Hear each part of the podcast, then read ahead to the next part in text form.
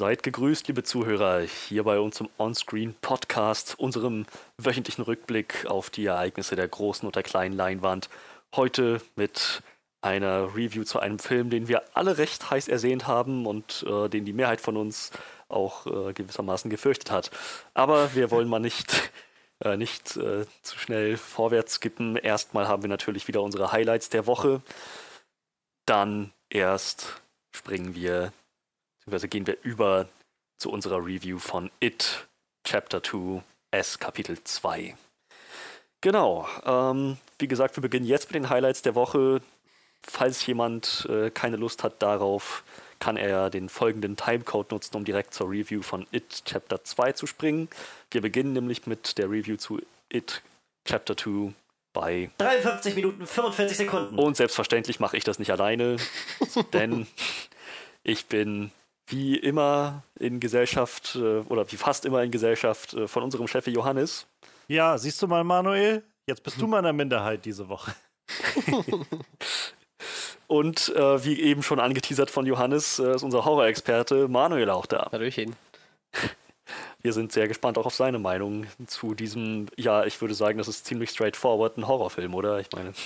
Ja, ja, das auf jeden Fall. Ich wollte, äh, ich würde jetzt gerne behaupten, ich habe mir die Zeit genommen, schnell nochmal das Buch zu lesen, aber habe ich nicht. Diese kleinen 1000, ich weiß nicht, 200 noch was Seiten oder so. Ich habe mir in den letzten Tagen noch so ein paar ähm, Interviews angeschaut gehabt mit den Schauspielern und Bill Hader hatte genau das erzählt gehabt. Er hatte sich irgendwie am Set mit, mit John McAvoy, äh, mit James McAvoy unterhalten. Und an irgendeiner Stelle meinte James McAvoy halt so, naja, und es ist auch sehr spannend, dass, dass sie das halt nicht wie im Buch machen. Und er meinte, okay, wie ist denn das im Buch? Du hast das Buch nicht gelesen? ähm, nee, nee, ich habe das Buch nicht gelesen. Oh, ja, ich habe das Buch gelesen, lesen und die anderen auch. Da meinte er halt auch so, ja, irgendwie war es dann etwas zu spät, um nochmal so ein 1200 Seiten Buch zu lesen mit ja, einem ja. Set. Also, Ich hab's in Ja. Greifweite. Ich guck mal schnell, aber mach ruhig weiter, ich höre dir zu. Okay, ja, wie gesagt, äh, dann beginnen wir doch gleich mal mit unseren Highlights der Woche. Highlights der Woche. Ja, drei Leute, drei News. Und äh, wir haben zwei Trailer. Ich bin, ich bin fast dafür, dass wir äh, mit, mit der Neuigkeit anfangen, die nichts mit Trailern zu tun hat, zumindest noch nicht. Ähm, das okay für alle? Na klar ja? doch. Ja, gut, Nein. okay. äh, nicken, wenn ihr mir zustimmt. Äh, ja, genau. Und zwar gab es die Meldung, dass tatsächlich ein Sequel zu dem 2018-Film Tomb Raider in Arbeit ist. Wieder in der Hauptrolle mit Alicia Vikander. Alicia Vikander. Ich, ich bin mir nicht ganz sicher. Alicia, Alicia, Alicia. Wie auch immer das äh, dann ausgesprochen wird. Soll nach aktuellen Angaben im März 2021 erscheinen. Sogar ziemlich präzise Angaben, 19. März 2021. Ähm, also Klopf auf Holz, dass sie sich an diese Deadline halten. Darüber hinaus äh, sind die Beteiligten allerdings äh, andere kreative Köpfe als beim letzten Mal. Äh, der Regisseur wird Ben Wetley sein, oder ich glaube, Wetley wird das ausgesprochen, ne? Hm, Wahrscheinlich ja. Also, ich Ja. habe den Namen auch noch nicht Ähm. ausgesprochen gehört, aber ich schätze. Aber, aber Johannes, du hast einen Film von ihm gesehen, wenn ich Ja. mich recht entsinne. Free Fire. Oh ja. und äh, warst recht begeistert davon. Der letzte Regisseur war Raw Uthog, ähm, auch da wieder. Ich Ich glaube, der ist tatsächlich irgendwie Roa Utauk oder so. Ich glaube, der ist Schwede oder so. So. Schade. Ich meine, wie cool wäre das, wenn man wirklich so einen Vornamen hätte? Raw. Brüll. In Amerika Brüller. sagen sie das bestimmt zu ihm. Ähm, aber ja, der neue kreative Kopf ist äh, Ben Wetley, denn äh, ja, äh, Collider beschreibt das sehr schön. Ähm, der letzte Film war halt so ein recht, äh, ähm, ja, recht äh, vorhersehbares Action-Spektakel, ähm, PG-13, alles, was man so erwarten kann. Aber hatte halt nicht genug, um den Film wirklich herausstechen zu lassen. Und das äh, ist wahrscheinlich die Richtung, in die sie diesmal gehen. Versuchen dem Film einen etwas eigenen Spin zu geben, eine eigene Note, dass da auch was dran ist, äh, das den Film nicht so vergessenswert macht äh, wie den letzten. Der letzte war halt okay, aber ja, ähm, bei weitem bei weitem nicht das, was daraus hätte werden können. Ich würde behaupten, nicht sein Potenzial ausgeschöpft. Vielleicht schafft es Ben Wetley, das diesmal hinzukriegen. Ähm, und äh, ich, ich bin sehr froh, dass Alicia Vikander wieder dabei ist, denn offenbar hat sie auch gefallen an der Rolle. Und ich fand, sie hat die Rolle wunderbar ausgefüllt. Also ja, momentan stehe ich dem sehr aufgeschlossen gegenüber und ich bin froh, dass wir noch ein Sequel bekommen. Das ist keine Selbstverständlichkeit. Ich meine, man sieht ja, was passiert ist mit, ähm, mit World of Warcraft. Mit, Ja. mit, mit Warcraft. Da hieß es noch, in Asien hat der Film so viel Geld eingespielt, dass wir ein Sequel kriegen. Ja, bis jetzt äh, ist absolute Stille, was das angeht. Ja. Also, Tomb Raider bekommt das Sequel. Ich bin froh. Wie geht's euch? Ja, ich bin tatsächlich auch sehr froh. Also ich glaube, wir hatten vor ein paar Monaten schon mal irgendwann so diese kurze Meldung, dass wohl irgendwie ein Tomb Raider Sequel kommen könnte noch. Und als ich gelesen habe, dass sie jetzt, also dass sie so Nägel mit Köpfen machen gerade, dass irgendwie ein Regisseur verpflichtet ist, ähm, dass halt ein Starttermin steht und so, da habe ich schon gedacht, also cool, weil ich mochte den Tomb Raider Film tatsächlich auch. Also es hat jetzt nichts, nichts Weltbewegendes gewesen, so, aber ich hatte Spaß mit dem Film, meine ich mich jedenfalls zu erinnern. Ähm, Alicia Vikander hat das halt irgendwie sehr cool ausgefüllt, die, also die Rolle. Ähm, mir tut die jetzt wieder so ein bisschen leid, weil die jetzt wahrscheinlich dann wieder in so ein ein Jahr lang andauerndes Training gehen wird, um diese, um die körperliche ähm, Statur wieder zu erlangen. Ich kann, konnte mich erinnern, als der damals rauskam und dann so die Pressetouren waren, hatte sie halt, wurde sie halt immer viel darauf angesprochen, weil die halt ja echt unglaublich viel trainiert hat und so. Die ist ja auch eigentlich ein recht kleiner und, und so zierlicher Mensch. Und ähm, ja, die hat halt schon echt ordentlich was irgendwie dann an Muskelmasse so auf angesetzt, so, also proportional für ihren Körper jedenfalls. Und da war mal so ein bisschen die Frage, so, ne, was, wie lange dauert das? Und sie meinte, ja, es, also es hat irgendwie ein halbes Jahr oder so gedauert und es war halt echt unglaublich viel Arbeit. Und das Unfaire ist halt, gerade als Frau, wenn du dann halt irgendwie einfach mal nichts machst für, für nur, weiß ich nicht, drei Wochen, so, dann ist das alles wieder weg. So, du musst halt echt ständig dranbleiben und naja. Ja, und also keine Ahnung, sie haben ja bei dem letzten Film schon sich eher auf diese rebootete ähm, Spielreihe jetzt bezogen gehabt, was so die Origin-Story anging. Und der letzte Film war ja auch mehr so ein Origin-Film. Und ähm, keine Ahnung, also ich finde diese, allein diese Atmosphäre und die Darstellung, die in den Spielen ist und die auch in dem letzten Tomb Raider-Film war irgendwie deutlich spannender als so das, das alte Ding von der alten Lara Croft. Ähm, und ja, keine Ahnung. Also ich bin, ich bin super gespannt, wo sie damit hinwollen. Ähm, ben Whitley, also ich habe Free Fire, wie gesagt, von dem gesehen. Und Free Fire fand ich ziemlich erfrischend irgendwie. Also er war halt ziemlich so high-oktan, so ziemlich schnelles Pacing, obwohl er halt die ganze Zeit so mehr oder weniger in Echtzeit gespielt hat, in, alles nur in einer Lagerhalle und äh, aber halt ziemlich coole Action da drin gewesen. Ähm, ich, ich bin halt gespannt, wo die Story hingeht. Ähm, so, ich kann mir gut vorstellen, dass wir halt einen spannenden Abenteuerfilm so kriegen können. Ich glaube, so ein bisschen mit dieser Art von Film ist halt immer das Problem, dass es schwer wird, ähm, nicht immer als so ein Indiana Jones-Abklatsch rüberzukommen. Und ich glaube, das ist halt so ein bisschen das, was du auch schon meintest, Freddy, mit diesem, ähm, dass der letzte Film halt, wäre schön, wenn er ein bisschen, bisschen mehr er Erinnerungsfaktor gehabt hätte, so, weil wie gesagt, ich habe Spaß damit im Kino gehabt, aber es war halt tatsächlich nicht wirklich groß was, was man nicht schon irgendwie gesehen hat. Meistens in Indiana Jones Filmen halt. Es geht dann irgendwie in irgendein Grabmal rein und dann gibt es da meistens irgendeinen Raum mit Pfeilen, die aus der Wand kommen oder sowas oder wo der Boden verschwindet und dann und solche. Und genau das war halt irgendwie alles da. Und ähm, keine Ahnung, wenn sie da noch einen interessanten, coolen Spin finden, ah, da hätte ich schon Bock drauf. Also ich bin sowieso für solche Schatzjägerfilme irgendwie mal zu haben. Ähm, und ja, also das, das Setup gefällt mir schon mal sehr, der Leute, die da sind und die, die, die Aussicht darauf. Ich hoffe mal, dass das Ganze dann gut Form annimmt. Und naja, sie scheinen halt wirklich jetzt ähm, keine, ich sag mal, Zeit verschwenden zu wollen. Der kommt ja dann scheinbar, kommt der 21, dann wird der drei Jahre nach dem letzten Film raus sein. Ähm, Ja. Ist ein bisschen langer Abstand, aber es geht halt noch, glaube ich, damit die Leute nicht ganz das Interesse daran verlieren oder so.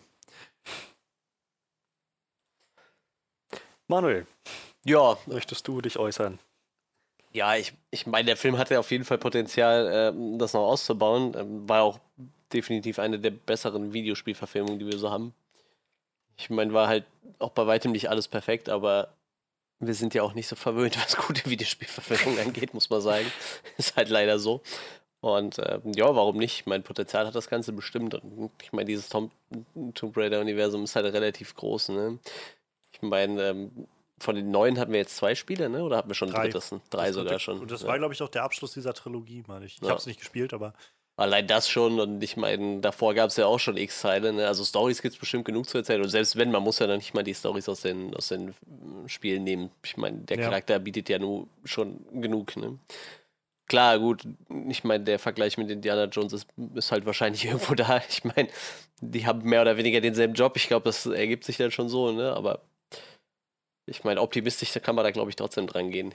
Ich meine, wenn sie dem Ganzen nochmal eine Chance geben, vielleicht kommt da noch eine coole Idee dabei raus. Ne? Ich meine, 2021 ist ja auch nicht mehr so lange hin. Vielleicht hat da schon dann einer eine gute Idee gehabt, die an das Studio herangetragen wurde, wo sie sagen, das würden wir gerne so machen. Ja, vielleicht kommt was Cooles bei raus. Ne? Mein Steigerungspotenzial war halt definitiv noch da. Nur wenn es halt schlechter wird, dann äh, brauche ich auf jeden Fall keinen dritten Teil mehr. Ja. Ich kann mir halt einfach auch gut vorstellen, dass, naja, gerade in, in der Zeit, in der wir jetzt leben und wie das Kino gerade geprägt ist, also gerade das Blockbuster-Kino, die werden wahrscheinlich einfach wirklich hoffen, dass die halt so dieser IP nochmal einen Schub geben können, damit das halt nochmal zu einem zu einem wirklich rentablen Franchise, Kino-Franchise werden kann. Also, ich meine, das meiste, was wir halt sehen in den letzten Jahren, sind halt nun mal IPs, große Namen und, und, und, und so Content, den halt Leute sofort erkennen, so, wo Leute sofort vom Namen her wissen, ah, das ist genau das und das lohnt sich zu sehen. Sei es jetzt halt die alle möglichen Comicbuchverfilmungen, die wir jetzt in den letzten Jahren haben, ähm, oder Fast and Furious oder Ja. keine Ahnung, Transformers oder so und Hauptsache halt, die Leute können damit gleich was verbinden. Und Ich wollte gerade sagen, ne, mal dahingestellt, ob es gute Franchises Ja, sind ja. oder nicht, ne? aber wenn du weißt, du gehst in den Fast and the Furious Film, dann weißt du halt meistens auch, was du bekommst. Ne? es ist halt, und keine Ahnung, ich finde es halt, ich finde es immer schade, dass so Filme, die ähm, nicht Teil eines Franchises sind, schnell darunter leiden, halt, dass, dass sie so übersehen werden. Ähm, vor einem Jahr, glaube ich, war das, kam ähm, der, der neu, damals neueste Film von Drew Goddard raus, der auch ähm, Cabin in the Woods zum Beispiel gemacht hat Mhm. oder ich glaube, die, an der, äh, die erste Staffel Daredevil daran gearbeitet hat. Und äh, also der hieß Bad Times at the Air Royale. Also ich habe den Film damals schon im Kino verpasst, weil es flog halt auch unter meinem Radar. Und dann habe ich mir auf DVD geholt. Ich finde den Film so klasse und sehr stil, äh, stilvoll, halt originell ohne Ende. Und ähm, ja, das, aber wenn du den Namen nicht kennst, so, dann, dann wirst du wahrscheinlich, gerade wenn du so ein Kinogänger bist, der halt nicht jede Woche ins Kino geht, sondern vielleicht einmal alle paar Monate, weil das sowieso auch immer viel zu teuer ist alles, dann wirst du dir wahrscheinlich sagen, ja, nee, ich gehe jetzt mal nicht so blind in irgendwas, was ich gar nicht kenne, sondern in das, was ich halt vom Namen erkenne. Und Das ist ein bisschen schade, dass quasi nur Regisseure experimentieren können, die schon einen Namen Ja. haben. Ne? Ich mu muss Ja, sagen, hier, äh, Jordan Peele hatte da ja ein bisschen Schwein gehabt, so mit seinem Get Out. Klar, der hatte halt schon irgendwie einen Namen in der Comedy-Fernsehlandschaft so, aber ich glaube, den Horror-Experten war der nicht so ein Begriff. Und er hat Der halt, glaube ich, auch Schwein einfach den, gehabt, ne? den, er hat das, also er hat, glaube ich, genutzt zum einen, dass er gerade Get Out nicht so teuer war. Ja. Ähm, äh, Blumhaus ist da ja auch irgendwie relativ clever drin, ne, solche Sachen gut zu vermarkten, also nicht zu viel Geld für das Budget auszugeben und nicht zu viel für, ähm, für das Marketing. Und gleichzeitig war der Film halt einfach gut genug und dann auch noch über so eine, so eine Thematik, die auf einmal ganz viele neue Zuschauer angesprochen hat. Und ich glaube, das war halt auch der Grund, warum dann so viele Leute in Ass mit rein sind, weil auf einmal alle so, oh, das ist von dem Get Out-Macher, das sollte man vielleicht gesehen haben. So. Ja. Und da, also es gibt halt immer noch diese originellen Filme, ohne Frage. Ich meine, äh, ich glaube, in den letzten Monaten haben wir so viel darüber geredet, immer weil es irgendwelche Trailer oder Nachrichten gab. Gerade aus dem Horrorbereich ist einfach so viel los in den letzten Monaten. Ähm, ich meine, wir kriegen jetzt, glaube ich, diesen Monat kommt jetzt noch Midsommar raus, was auch wieder so eine völlig neue, originelle Kreation ist, ähm, die, glaube ich, schon überall in, in der Welt irgendwie gestartet ist, außer hier.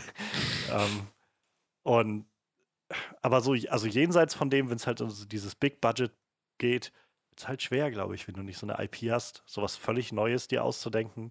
Deshalb landet sowas wie Bright dann halt bei Netflix und nicht im Kino. Ja.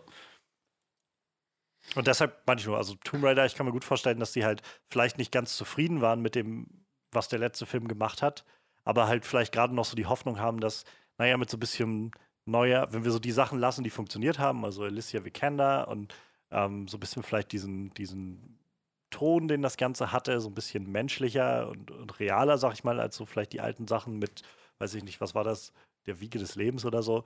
Ähm, und der Büchse der Pandora, so, wenn wir sowas mal raus, rausnehmen und das als ein bisschen geerdeter lassen und gleichzeitig aber von den kreativen Seiten irgendwie neuen Input geben, können wir noch, trotzdem nochmal so einen, so einen Jumpstarter haben, der das Ding für uns nochmal wirklich rentabel macht und so ein bisschen vorantreibt. Und wenn das, also wenn es gut wird, warum nicht? So, ähm, ja. Das hätte man sich ja gehofft für ja, Warcraft oder für Assassin's Creed oder sowas. So diese ja. Sachen, die alle so Potenzial hätten, aber wo sie es dann halt beim ersten Mal gleich so verbockt haben, dass niemand mehr daran wollte. Obwohl ich das, ich finde das zum Beispiel bei Warcraft echt schlimm so. Also ich glaube, Assassin's Creed fand ich halt, den fand ich halt echt zum Kotzen so. Aber so Warcraft fand ich halt ganz cool. Aber das war halt so ein Film für die Nerds, sag ich mal. Ne? Ich glaube, du konntest ja. halt dem Film viel, viel mehr abgewinnen, wenn du in dem Franchise ja. drin steckst. Und bei Assassin's Creed war das halt nicht so, weil ich stecke in dem Franchise drin. Ich glaube, ich habe bis jetzt auf die zwei neuen, die habe ich noch nicht gespielt, aber die alten Teile habe ich alle gespielt und äh, ich konnte dem Film trotzdem nichts abgewinnen. Ne? Das ist halt dann auch wieder schade. Aber so Warcraft zum Beispiel hätte wahrscheinlich irgendwo Potenzial gehabt, ne? Aber ja, wenn du halt einen Film machst für die Leute, die halt eh schon drin stecken im, im Franchise, ja. ist das halt auch scheiße irgendwie. Das hat auch, glaube ich, dann schwer, halt so diesen, diese, diese, dieses Gleichgewicht zu behalten, irgendwie dabei, ja. das zu machen. Dass du halt einen Film machst, der, der naja, also ich meine, man könnte ja halt auch argumentieren, dass Warcraft einfach trotzdem einfach was Neues gemacht hat, was, was wir halt noch nicht gesehen haben und einfach mhm. wieder nicht genug Leute damit irgendwie sich identifizieren konnten oder sowas.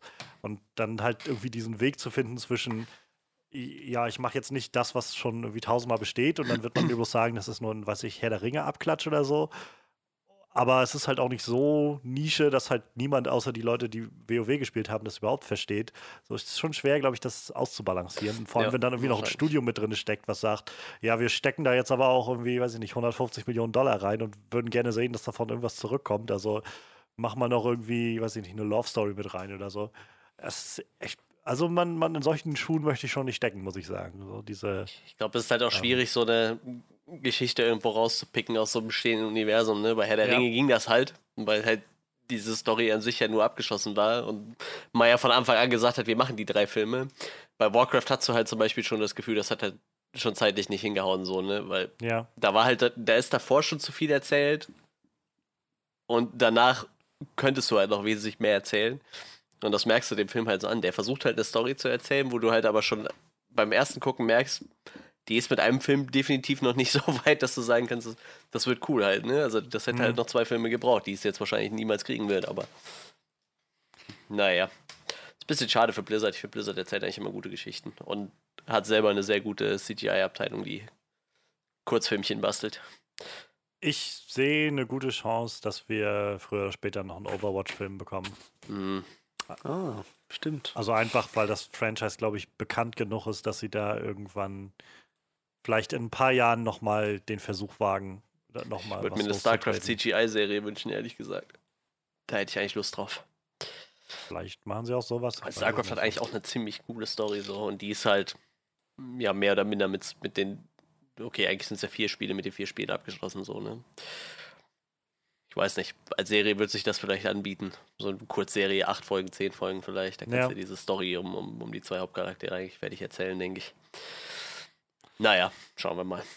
Ich glaube, nach wie vor warten also nicht nur wir, sondern auch die Studios einfach darauf, dass es nochmal so einen Durchbruch gibt, dass die Videospielverfilmungen rauskommen, die auf einmal richtig durchstarten und richtig gut ankommen bei Kritikern und Fans und viel einspielen, sodass die dann halt auf einmal sagen können, okay, ja, wir haben hier noch genug, was wir jetzt theoretisch auch nochmal raushauen können.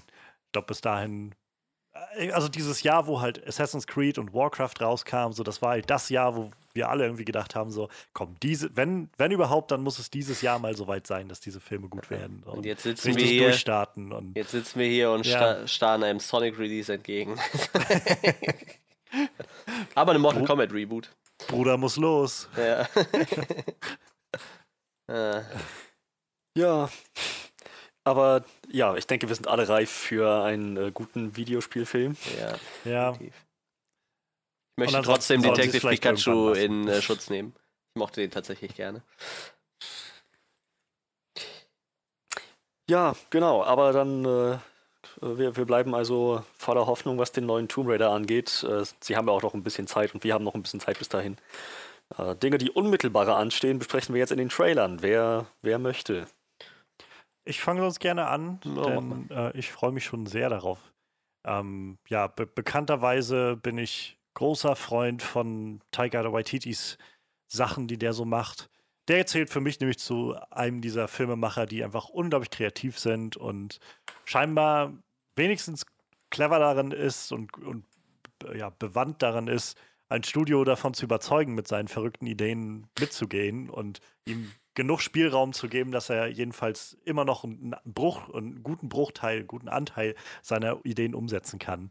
Ähm, also What We Do in the Shadows, beziehungsweise halt Fünf Zimmerküche Sarg, ist halt einfach eine der witzigsten Komödien, die ich überhaupt kenne. Ähm, Hunt for the Wilder People ist eine ziemlich herzliche und witzliche, witzige Geschichte. Thor Ragnarök, finde ich, ist auch einfach unglaublich wundervoll anzusehen, der Film, und halt witzig.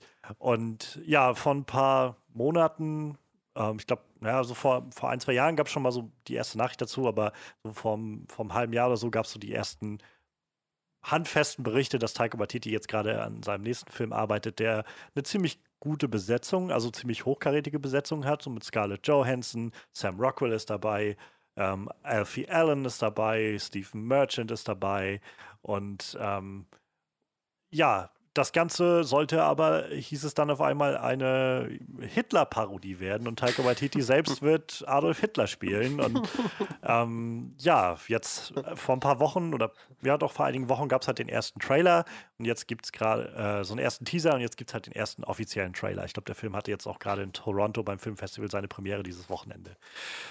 Und ja, was soll man sagen? Also das, das Ganze sieht wieder bisschen, also es sieht wieder sehr abstrus aus, so wie man das vielleicht von Taika Waititi erwartet, ähm, aber nicht so abgespaced wie halt Thor Ragnarök, sondern finde find ich deutlich mehr in die Richtung Hunt for the Wilder People, so, auch mit dem Kind im Zentrum als Hauptfigur und auf so eine, wahrscheinlich so eine Mischung aus verschrobenem und ulkigen Humor mit doch einer gro großen Portion Herz. Ähm, ja, der Trailer zeigt uns die Prämisse recht gut. Also wir haben Jojo, den Hauptcharakter, ein zehnjähriger Junge, der in Hitler-Deutschland lebt und ja, so ziemlich wie wahrscheinlich alle Kinder zu der Zeit versuchen möchte, der beste Nazi zu sein, der man nur sein kann. Und ähm, da er aber so ein bisschen sozial isoliert ist, hat er seinen imaginären Freund, der natürlich Adolf Hitler ist, der von, wie gesagt, Taika Waititi selbst, also einem neuseeländischen Juden gespielt wird. Und ähm, ja, während der, die erste Hälfte des Trailers halt so ein bisschen die Welt zeigt, in der das Ganze spielt, also und den Ton so ein bisschen etabliert, dieses ulkige, wie die ganzen, wie die Nazis so miteinander umgehen und wie, äh, keine Ahnung, wie die Hitlerjugend im, im Wald trainiert und der eine Junge wirft irgendwie ein Messer gegen einen Baum und es prallt ab und fliegt ihm in, in den Oberschenkel oder sowas. Ähm, ja, während der erst, die, die erste Hälfte halt so ein bisschen diesen, diesen Teil etabliert und, und uns Jojo vorstellt, wird uns dann in der zweiten Hälfte des Trailers vor allem gezeigt, was ja, wo so die, die, das Herz des Films liegen wird, nämlich dass Jojos Mutter in deren Haus eine Jüdin versteckt, ähm, die, naja, ganz offensichtlich keine, also äh, auf keine gute Zeit hat äh, in diesem Teil der deutschen Geschichte. Und Jojo halt sich nach und nach mit ihr auseinandersetzen wird, wahrscheinlich, auseinandersetzen muss. Und es gibt in dieser zweiten Hälfte des Trailers einen Satz, den sie sagt, wo ich glaube, dass das ziemlich gut diesen, diesen Film wahrscheinlich und die, die Botschaft des Films zusammenfassen wird. Und glaube ich auch was ist, was wir gerade alle mal hören müssen als Gesellschaft, wo sie nämlich sagt, Jojo, du bist kein Nazi, du bist ein zehnjähriger Junge, der sich gerne verkleidet und zu einem Club dazugehören möchte.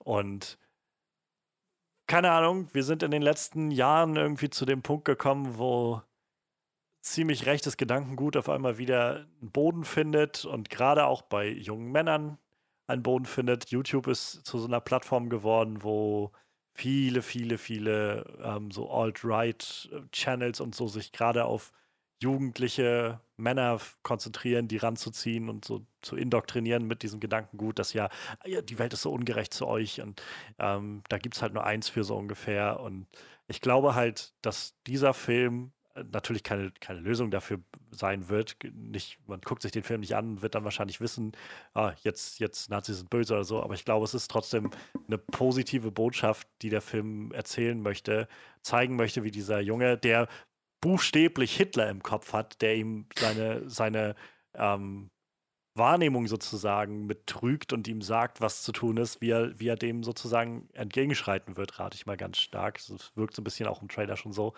Und ja, lernen wird wahrscheinlich seinen eigenen Augen zu vertrauen, nämlich dass diese Juden keine, keine Monster sind, sondern äh, naja, ganz normale Menschen irgendwie. Und keine Ahnung, ich glaube jedenfalls, dass dieser Film was ganz Besonderes sein kann.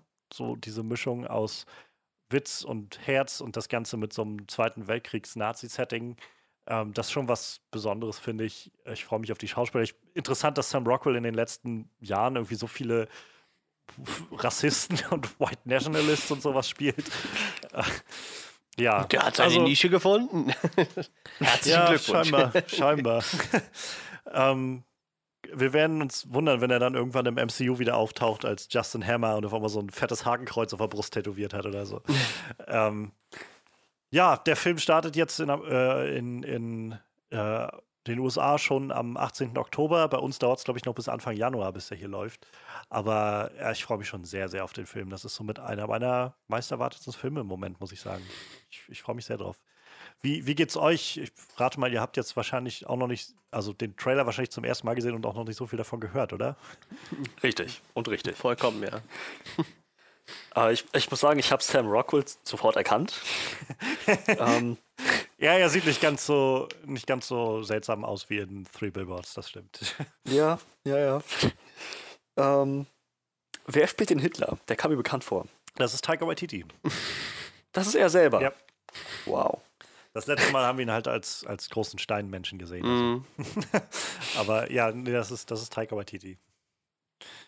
Wow. Also ich finde, dieser, dieser Film sieht, ab, sieht völlig abgedreht aus. So ein, also schon, als ob er Humor hat, aber einen ziemlich düsteren Humor. Ich meine, da werden Panzerfäuste versehentlich in irgendwelche ja. Straßeneckenläden geschossen. Das, ähm, ich, ich bin gespannt, wie, wie dieser Humor funktioniert. Ob das wirklich ein Film ist, in erster Linie zum Lachen oder einfach nur so, ja. wow, das, das ist gerade einfach nur echt weird.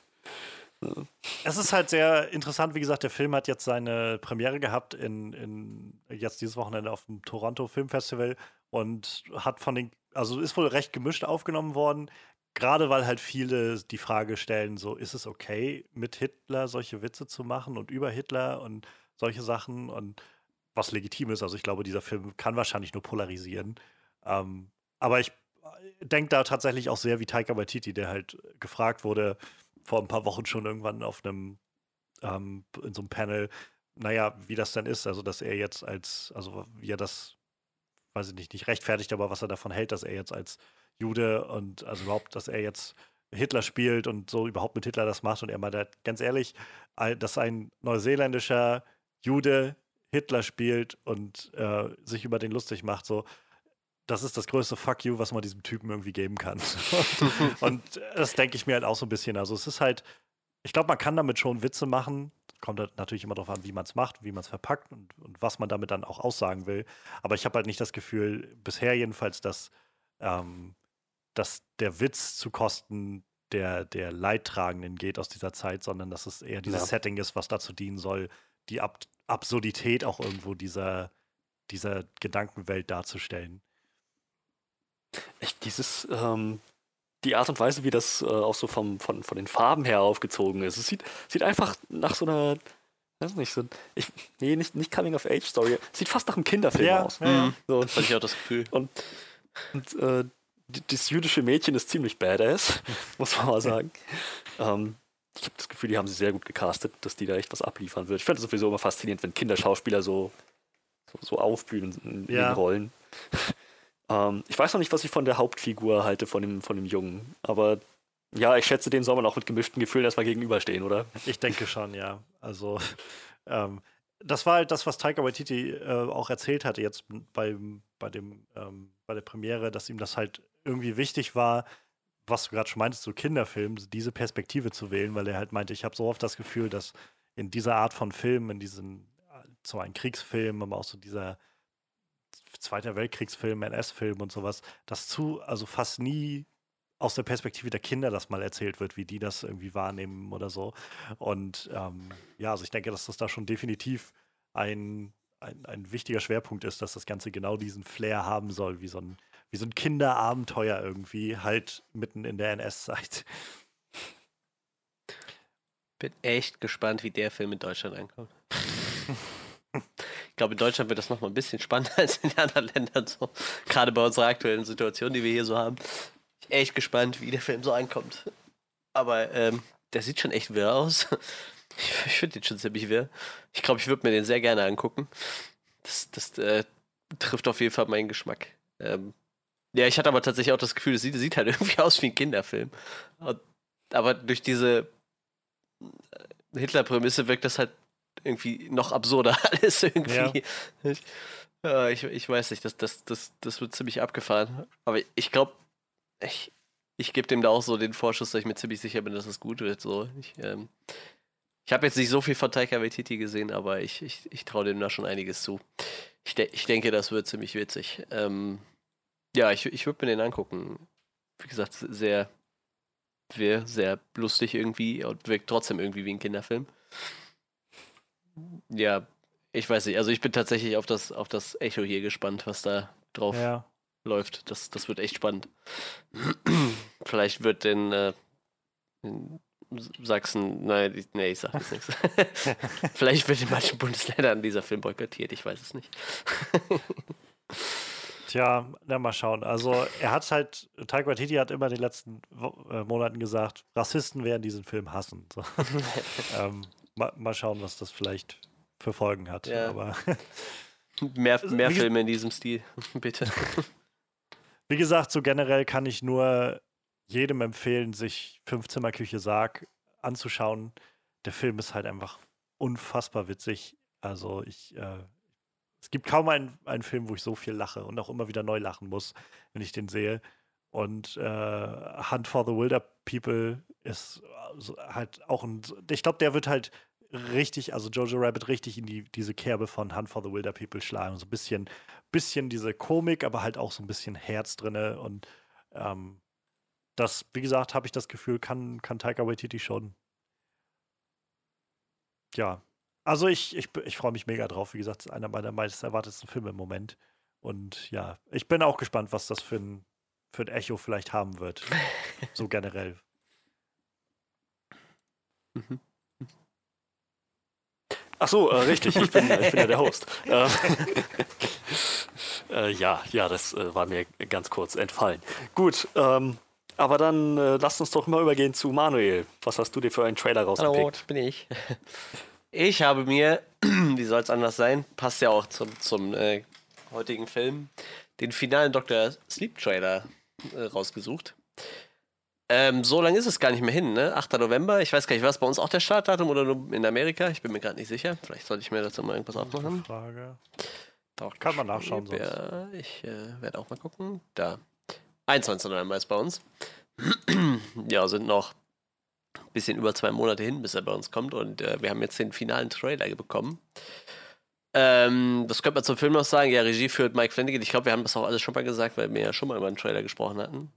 Den ersten damals, ja. Ja, Mike Flanagan wird Regie führen. Ian McGregor spielt den Hauptcharakter Danny Torrance. Das ist der kleine Junge aus Shining. Für die Leute, die dann nicht so bewandert sind oder noch nicht wissen, was Dr. Sleep ist. Also Dr. Sleep wird die Fortsetzung zu Shining sein. Die hat Stephen King, ich weiß es nicht mehr, 2012 geschrieben. Ich will nicht 2013 geschrieben. Ähm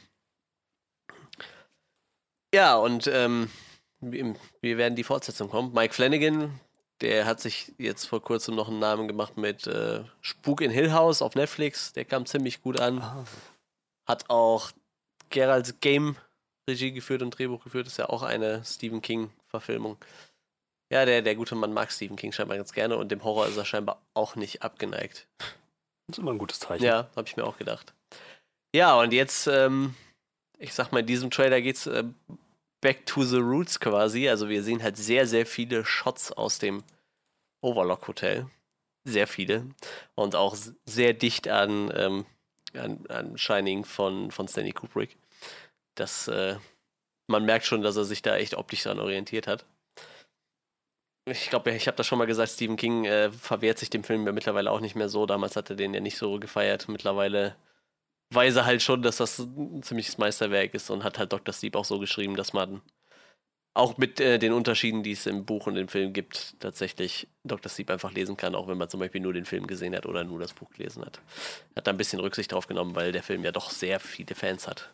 Ja, und Mike Flanagan hat auch gesagt, dass er sich auf jeden Fall diesen Film ähm, zum Vorbild nimmt und man hört es zum Beispiel auch an diesem Main-Theme, was immer mal wieder durchkommt. Das genau das. Funktioniert heute noch wie damals, immer Ja. noch sehr creepy. Ja, und wir sehen halt äh, Danny, wie er zurück ins Overlock Hotel kommt und ähm, auch ein paar alte Bekannte trifft, zum Beispiel die Zwillinge, mit denen er da zu tun hat. Und wir kriegen noch ein bisschen mehr von dieser mysteriösen Organisation äh, mit, die da scheinbar noch drin vorkommt in diesem Film. Ich muss dazu sagen, ich habe ein bisschen was im Buch gelesen und weiß auch tatsächlich schon ein bisschen was, aber ich bin noch nicht so sehr weit. Äh, 34% sagt mein E-Book-Reader, habe ich gelesen. Ich hoffe, ich schaffe das bis zum, ersten, bis zum äh, 21. November noch. Das war eigentlich so mein Ziel, dass ich bis dahin durch bin.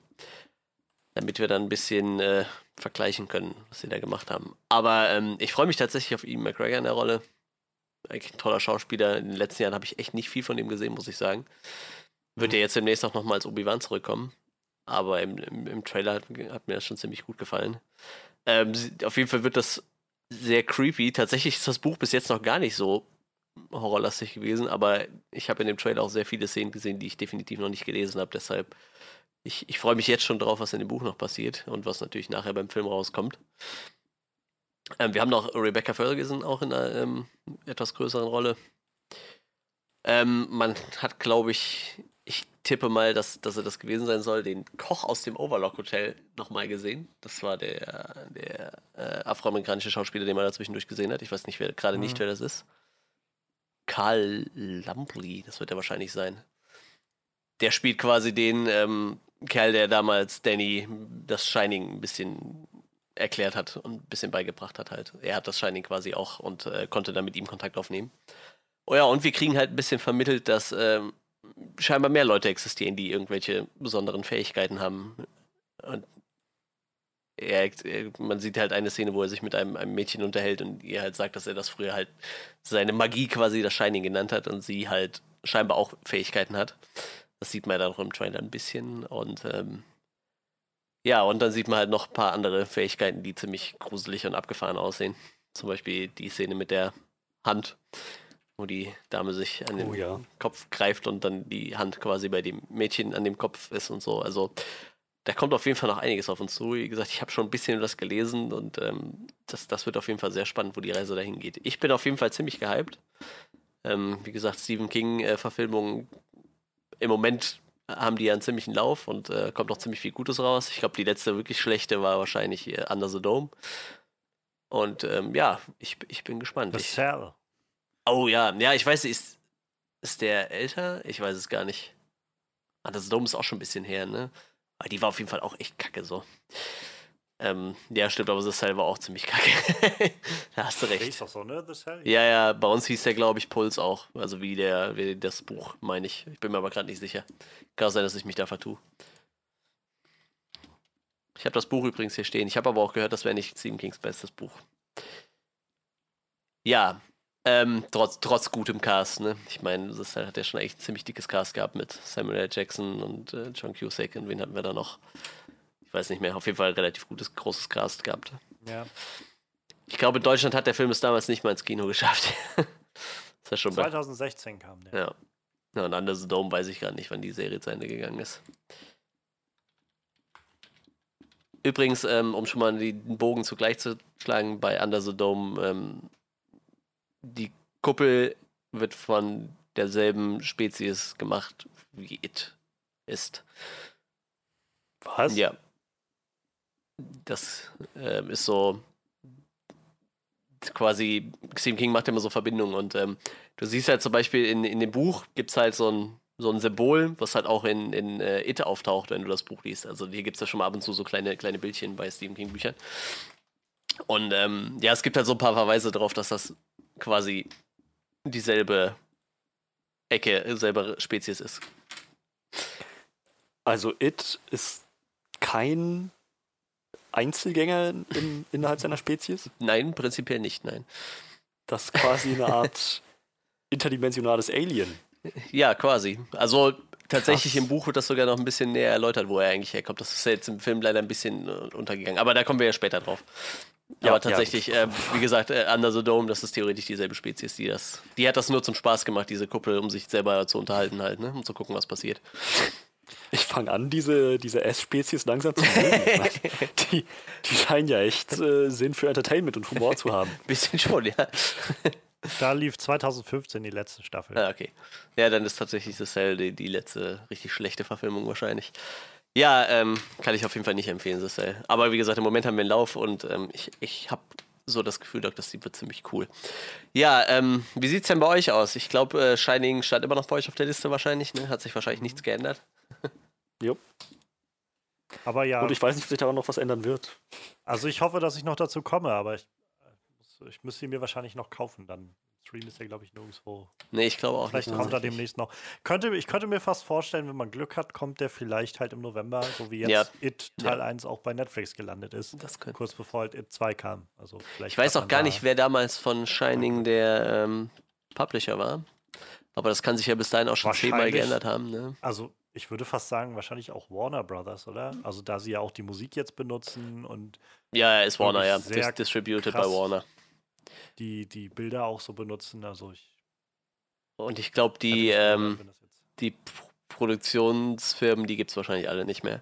Produ Wahrscheinlich, ja. Producer Circle Company habe ich in meinem ganzen Leben noch nie gehört. Hawk-Film scheint irgendwas von Stanley Kubrick selber gewesen zu sein. Peregrine Productions hat auch was mit Hawk-Film zu tun. Ja, wie gesagt, dann hat Warner die Rechte da dran, dann passt das ja. Ich glaube, Warner ist sich mit Netflix noch relativ grün. könnte, Ja. könnte funktionieren. Vielleicht kriegen wir dann nochmal, ja. Also ich muss sagen, zum einen freue ich mich gerade generell, dass man Ewan McGregor wieder viel Mhm. sieht. So, also in dem Film vor allem dann auch, aber so generell einfach, dass der gerade wieder ein bisschen präsenter ist. Ähm, Obi-Wan, sagst du schon, kommt jetzt dann irgendwie die Serie, mit der er wieder ähm, zurückkehrt in, in das Ja. Star Wars-Universum. Ähm, wir hatten bei uns bei It noch den kleinen Teaser von Birds of Prey vorneweg. Da freue ich mich tatsächlich gerade auch schon so ein bisschen drauf, den in der Rolle von dem Black Mask zu sehen. Ich glaube, das kann ziemlich cool werden. Und ähm, ja, jetzt kommt halt Dr. Sleep, wo er ein bisschen präsenter auch dabei Ich, ist. ich weiß jetzt gerade nicht, wie gut oder schlecht dieser Winnie Pooh-Film war, wo er drin war. Das war so. Der war ganz. Also der, er war halt so ein bisschen. Also er war schon gut. Er war halt ein bisschen speziell, hatte ich das Gefühl. Und ich glaube, du. Man, man brauchte, glaube ich, so ein bisschen. Ein bisschen Vorwissen von, von, von, von Winnie Pooh. Okay. Ich hatte nicht so wirklich viel davon, aber es war trotzdem, war trotz, also sehenswerter Film, würde ich sagen. Ähm, ich kann auf jeden Fall auch die dritte Staffel Fargo sehr empfehlen. Da spielt er ja zwei Rollen gleichzeitig. Da spielt er ja Zwillinge. Ähm, oder Brüder, ich weiß gar nicht genau. Ich glaube, es sind Zwillinge. Aber es könnten auch einfach nur normale Brüder sein. Aber er spielt auf jeden Fall zwei Brüder, die halt ähm, unterschiedliche Sachen machen und auch immer mal wieder zusammen interagieren und so. Also ich freue mich gerade sehr, dass der, dass der jetzt wieder mal auch im Kino auch so ein bisschen größeren Push Mhm. bekommt. Ähm, und nach dem Trailer muss ich sagen, der ja jetzt so viel Wert darauf legt, uns das Overlook Hotel nochmal richtig Mhm. vor Augen zu führen und auch zu zeigen, dass es scheinbar für mehrere Teile des Films oder für große Längen des Films dahin zurückgehen wird. Und er auch noch sagt sowas wie, aber die Dinge, die hier sind, äh, die, die sterben nie oder irgendwie sowas sagt Ja, er oder gehen niemals. Ich berechne jetzt mittlerweile fast, weiß ich nicht, zu 60, 40 damit, dass wir in irgendeiner Form Jack Torrance auch noch sehen werden, dass der jetzt zurückkommt in irgendeiner Form. Ich meine, war das Ende von Shining nicht, dass er letztendlich Teil des, des Geisterhotels im Prinzip wurde und aufgenommen wurde und in dem Bild gelandet ist und so? Ja, also, Also also faktisch, äh, ja, es ist halt durchaus möglich, dass, dass er da rumgeistert, ja. Also das, das Also gibt der Film ich- und das Buch es- her, ja. es würde mich halt nicht wundern, wenn ich das so sehe, wie sie das jetzt als so äh, alles erwähnt haben, wenn sie das nicht, wenn sie da nicht die Chance nutzen wollen, das irgendwie, also wenn es halt sich von der Story anbietet, das da irgendwo reinzubauen. Aber ich meine, gerade, ich habe keine Ahnung, was Danny Torrance zu dem Punkt dann irgendwie alles antreibt oder so, aber was wäre irgendwie vielleicht, also es wäre, glaube ich, ein interessanter Plotpunkt, ihn mit seinem Vater nochmal irgendwie zusammenzuführen. Ja, sowas, das wäre auf jeden Fall spannend. der zum Schluss irgendwie versucht hat, ihn umzubringen. Ich habe da tatsächlich auch noch gar nicht so drüber nachgedacht, aber es stimmt. Das, das, ich könnte das jetzt auch nicht spoilern aus, aus dem Buch raus, weil ich so, das Ja. nicht so gelesen habe, aber die Idee, also Sinn machen würde das mit Sicherheit, dass das passiert so, ne? Wenn halt wirklich nichts das Hotel verlässt so oder er da aufgenommen wird, warum, warum sollte er nicht nochmal auftauchen, ne? Ja. Wäre tatsächlich möglich.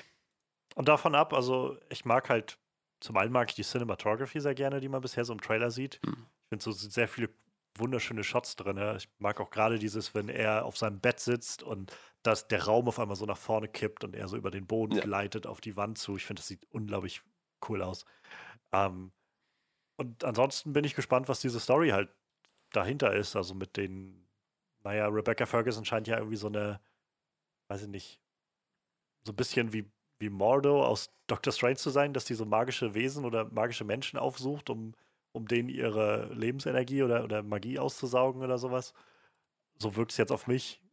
Äh, das weiß ich nicht. Also ich, ich mag halt immer gerne und vielleicht geht das in die Richtung, wenn so, wenn so verschiedene Fraktionen, sag ich mal, aufeinander clashen. Also wenn wir jetzt hier haben irgendwie Rebecca Ferguson und ihre, ich weiß nicht, Magievampire oder was das sind und halt die Menschen, die halt diese Fähigkeiten haben, die sie irgendwie aussaugen und mitten und so aus dem Nichts halt auf einmal noch dieser Danny Torrance kommt, der halt nichts groß damit zu tun hat und so sein ganz eigenes Set an Fähigkeiten irgendwie mitbringt und da auf einmal interveniert in irgendeiner Art und Weise. Das sind so, also das ist immer so ein, so ein Setup, wo ich irgendwie unglaublich gerne zugucke und immer das Gefühl habe, da, da ist unglaublich viel Potenzial, interessante Geschichten zu erzählen. So, ich denke mal, Danny wird ja so seine eigenen Sachen bearbeiten und dann irgendwie da drauf stoßen auf das Ganze. Also, weiß ich nicht. Schade, dass Jack Nicholson cool mittlerweile aus. nicht mehr äh, aktiv ist. Also ich sag jetzt einfach mal, er ist nicht mehr aktiv. Ja, ne? Ich meine, er ja. hat ja seit fast zehn Jahren keinen Film mehr gemacht. Ist ein bisschen Ja, ich glaube, er hat sich auch so mehr oder weniger zur Ruhe gesetzt. Ja, er wollte wohl scheinbar nochmal in diesem Tony Erdmann Remake mitmachen, ursprünglich, und hat dann, ist dann aber wieder gegangen. Also, das habe ich gerade so auf die Schnelle gelesen. Ja, ja, ich meine, genau, der Mann ist noch vor einem 82, Jahr oder ne? Wer weiß, wie fit der noch ist. Ähm, ja, wäre natürlich witzig, wenn sie den nochmal ausgraben würden, irgendwie, ne? Aber. Ja, gibt oder, wie gesagt, in irgendeiner Form, vielleicht ob einfach, ob sie vielleicht einfach, keine Ahnung, Voice-Over nochmal reinbringen oder sowas. Ja, das klar. Bild oder Ja. sowas. Irgendwie so, aber ich, also unna- unwahrscheinlich wird es für mich nicht erscheinen, wenn sie das Nee, noch das irgendwie wieder zusammenbinden wollen. Das stimmt. Aber ja, ich bin, also ich bin gespannt und ich hoffe halt, dass ich Shining vorher noch sehen kann, denn ähm, zum einen will ich Shining sowieso endlich mal aufholen und zum anderen, ähm, glaube ich, kann das nicht schaden, den vielleicht gesehen zu haben vor dem Film. Ja, ja, das ist schon richtig. Ähm, ich meine, das ist ein 70er-Film, ne? Ich glaube ja. Shining? Ja, müsste. Hm, 80 Wie sogar, ich glaube gruselig ist der? 1980, ziemlich 80er. genau. Also, ja. Also nach allem, was ich immer so höre, ist, dass Shining jetzt nicht so diese, diesen modernen Horror-Grusel-Anspruch hat, sag ich mal, wie wir das halt, weiß ich, wie jetzt vielleicht von It oder so, sondern 80, ja genau, 1980 Shining. Ähm, sondern halt mehr so viel macht mit wirklich creepigen Atmosphären und Ja. so dieses, so ein, so, so ein Vibe von, von Off-Putting, so dass du die ganze Zeit das Gefühl hast von hier, hier ist einfach was falsch, so, dann, dann, so diesen ab, ab, dieses Abdriften in den Wahnsinn von Jack Torrance. Ja, ist ein bisschen tatsächlich, um das mal mit, mit, äh, mit Mike Flanagan zu vergleichen, also so ein bisschen wie bei, bei, bei, bei, scheiße, ich habe vergessen, wie die Serie von ihm heißt, äh, Haunting of Hill House, die Szenen zwischen den richtigen Schockmomenten. Also Du hast halt einfach immer ein ungutes Gefühl, so, ne? Ich meine, gut, bei, bei Hunting of Hill House wird es ja meist damit erzeugt, dass wirklich irgendwo was Ungutes steht, was man im ersten Moment nicht wahrnimmt, wenn man es guckt. Aber äh, tatsächlich so ähnlich ist das bei Shining halt auch, ne? Also man hat halt einfach immer so eine sehr beklemmte Stimmung und äh, es fühlt sich halt immer schlecht an, wenn, wenn, wenn man in diesem Hotel ist irgendwie, ne? Auch wenn, wenn halt nichts klassisches Horrormäßiges passiert. Es fühlt sich trotzdem immer schlecht an, in diesem Hotel zu sein. Immer irgendwie und man fühlt sich immer unwohl. Ja, ähm, also ich denke, ich werde mir den antun. Äh, gerade nachdem ich jetzt It 2 gesehen habe ähm, und mit sehr schlimmen Nachwirkungen gerechnet habe, ich es aber doch eigentlich recht, recht gut weggesteckt habe. Ich meine, ich glaube, dann würde ich auch äh, das, das Shining vertragen. Und äh, ich muss sagen, der Trailer an sich, um mal darauf zu sprechen zu kommen, sieht interessant genug für mich aus, dass ich schon wissen möchte, was mit diesem Franchise auf sich hat. Und ähm, was diese, was diese Shining-Nummer ist. Zumal, ja, ich, ich weiß nicht, es ist ja schon so ein Supernatural-Horror mit, keine Ahnung, mit, mit einem Protagonisten. Und das finde ich schon mal sehr, sehr erfrischend. Dass es nicht einfach nur eine Ansammlung von Menschen ist, deren einziger Zweck darin Ja. besteht, irgendwie zu sterben. Ja, ja. Das wird finde ich halt zum Beispiel auch, ist ein Grund, warum ich nicht so viel mit so Slasher-Sachen und sowas anfangen kann, weil ich irgendwie, ich weiß, der Sinn der Filme besteht darin irgendwie, dass man so auf kreative Art und Weise irgendwie Leute dahin morden kann. Aber das, weiß ich nicht, kickt mich jetzt nicht so viel, dass ich das Gefühl habe, ich will jetzt unbedingt alle ähm, Nightmare on Elm Street und Friday the 13th und Halloween-Filme und sowas sehen. Ähm, weiß ich nicht. Ich habe dann lieber, dass ich wirklich so, ein, so eine Hauptfigur sehe und mit der irgendwie so eine, so eine Reise mitmachen kann und äh, im besten Fall halt das Böse am Ende besiegen kann. aber, aber tatsächlich Ja, würde ich ja, dir äh, Nightmare on Elm Street von den ganzen Sachen tatsächlich am ehesten ans Herz legen, einfach weil Fre- Freddy Krueger halt einfach so ein lustiger Typ ist halt. Ich meine, das ist halt so einer der wenigen Killer mit Charakter so. Ich meine, Michael Myers hat jetzt nicht so viel Charakter halt, ne? Ich meine, der will halt seine Schwester umbringen so und bringt halt alles um, was ihm im Weg steht und ich weiß nicht, Jason hat halt auch keinen Charakter so, der wird halt von seiner Mutter wiederbelebt und bringt halt alle Leute um, aber so Freddy Krueger ist halt, das ist halt auch so ein Charakter irgendwie, der halt witzig ist, ne? Ja. Also dafür könnte man sich das tatsächlich mal antun. Oder man guckt sich einfach so ein Best of Freddy an und guckt einfach wieder so ein bisschen lustig die Leute verarscht, während er sie umbringt. Das, das nur so nebenbei. Ja. Ja, keine Ahnung. Aber also ich meine nur, da, da stimme ich dann Freddy auf jeden Fall zu. So, ich habe halt, habe mehr das Gefühl, ich kann dann da wirklich einsteigen und mitgehen. Und so Ja. sag ich mal auch diese, diesen, mi- mich diesem Horror mit stellen sozusagen zusammen mit diesem Hauptcharakter, wenn ich halt da wirklich das Gefühl habe, das ist eine Figur und das ist halt nicht nur so ein, so ein Klischee, was dann da rumläuft, so ein Pappaufsteller, der nur da ist, damit wir wissen, ah, und dann wird er irgendwann geäxt. So. So. Ja, ich, ich finde, das, das, ist- das macht was aus, wenn man irgendwie hat, was, was hat, wo man sich so einen Charakter, der einen da durchführt, mit dem man mitfiebern kann. Und ich finde, das, also das sieht, das sieht Ist, auch tatsächlich hier bei dem Film so echt sehr, sehr starker Charakter, so, ne? Der sehr, sehr viel mit seinen eigenen Dämonen kämpft und neben dem ganzen Scheiß, der noch drumherum passiert und so. Es, also, wenn ihr auf sowas Wert legt, auf jeden Fall, dann, dann wird, wird euch das gewiss gefallen, da gehe ich von aus. Sowohl Shining als auch Dr. Sleep. Aber Dr. Sleep noch ein bisschen krasser, weil es sich ja wirklich im Endeffekt auf eine Person konzentriert, ne? Und seine Geschichte so. Das ist eigentlich schon ganz cool. Und tatsächlich nicht immer nur der Horror im Fokus liegt, ne? Ich meine, das ist halt so ein Element, was ihn halt verfolgt, aber halt nicht, nicht nur das, ne? Ja, also ich, ich bin gespannt. Ähm, ich freue mich auf den. Sieht cool aus.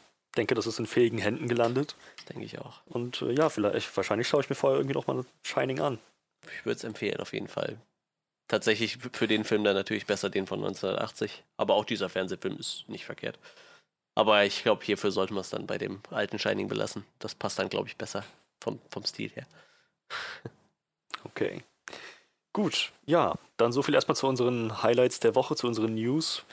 Jetzt gehen wir über zum Hauptteil unseres Podcasts, zu unserer Review von It Chapter 2.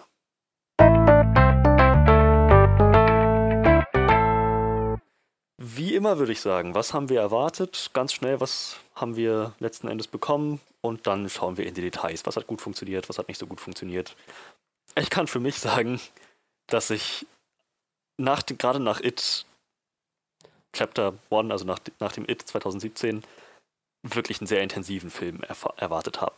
Richtig, richtig gut gemachten Horror, der von Atmosphäre und Intensität genauso lebt wie von hin und wieder auch mal gut gemachten Jumpscares, denn auch das ist, äh, hat durchaus einen Effekt. Ähm, darüber hinaus hatten wir diese wunderschöne Coming-of-Age-Story da drin in, in dem ersten It und ich habe mich auch darauf gefreut, jetzt zu sehen, was aus diesen Charakteren geworden ist, ob die die wieder eingefangen haben, auch als Erwachsene. Und äh, der Film hat mich in keinster Weise dahingehend enttäuscht. Wie sieht's bei euch aus? Ich ähm, war damals sehr überrascht, wie gut mir It Teil 1 gefallen hat. Was aber vor allem an der Coming-of-Age-Story da drin lag. Also neben halt wirklich intensiven Scares und äh, so intensiven Horror hatte das Ganze im Kern eben eine sehr, sehr bewegende Coming-of-Age-Geschichte mit all diesen Kindern, die irgendwie alle sehr sympathisch waren, für die man so ein gutes Gefühl bekommen hat. Und ja, also ich glaube, im ersten oder auf, auf der ersten Ebene habe ich jetzt mit It Chapter 2 erwartet, also was, was irgendwie vielleicht an Image einfach einhergeht jetzt mittlerweile mit diesem Franchise, mit diesem Film. Bin davon ausgegangen, dass das irgendwie wieder eine ziemlich gruselige Sache wird, die mich irgendwie an, ähm, an vielen Stellen irgendwie sehr, sehr erschrecken wird oder auch mal anekeln wird oder sowas.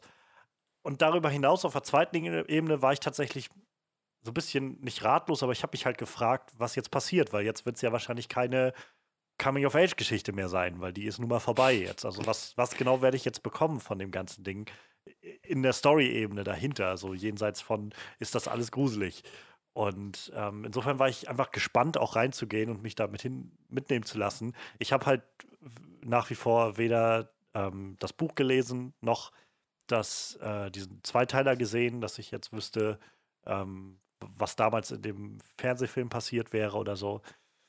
Und ah, ja, was soll ich sagen? Also ich, ähm, ich bin unglaublich überrascht, wie krass dieser zweite Teil bei mir eingeschlagen hat. Also ich habe eine ganze Menge da drin gefunden. Ähm, ich fand ihn, also er hat sehr effektvolle, creepige Momente gehabt, aber vor allem, und ich glaube, das macht den Film für mich gerade richtig, richtig gut, ist, dass da im Kern eine ziemlich clevere Bearbeitung von so Kindheitstrauma drin steckt und wie Kindheitstrauma einen belasten können, das ganze Leben und wie man vielleicht damit umgehen muss oder was sonst passiert, wenn man sich dem nicht stellt und so. Und ich finde das unfassbar gut gelungen, was sie da gemacht haben. Und bis auf so ein paar Kleinigkeiten, also bin ich, bin ich ziemlich, ziemlich beeindruckt von dem, von dem zweiten Teil. Und ich, mir wird schwerfallen, die zu vergleichen, Teil 1 und 2, weil ich einfach das Gefühl habe, dass, wie gesagt, der erste ist für mich in meinem Kopf einfach ein Coming-of-Age-Film und der zweite ist halt wirklich mehr so ein, weiß ich nicht, mehr so fast schon so ein Drama irgendwie. Und ähm, da, da, also ich könnte die gar nicht wirklich aufwiegen, muss ich ehrlich sagen. Dafür sind die mir tatsächlich so ein bisschen zu unterschiedlich. Aber ich kann beide auf jeden Fall, also ich finde beide sind unglaublich gut geworden. Und ich finde, das ist beeindruckend, dass sie so, so einen One-Two-Punch hinkriegen mit zwei Filmen, die wirklich reinhauen. Ja. Ich bin super gespannt, was Manuel zu sagen hat. Ja, ich auch, der Horror-Experte. Schieß los. Ähm, ja, ich, ähm, ich, glaube, ich hatte damals in der Review auch gesagt, dass ich den ersten ziemlich gut fand, aber für mich persönlich einfach ein bisschen zu, der Horror zu kurz gekommen ist tatsächlich.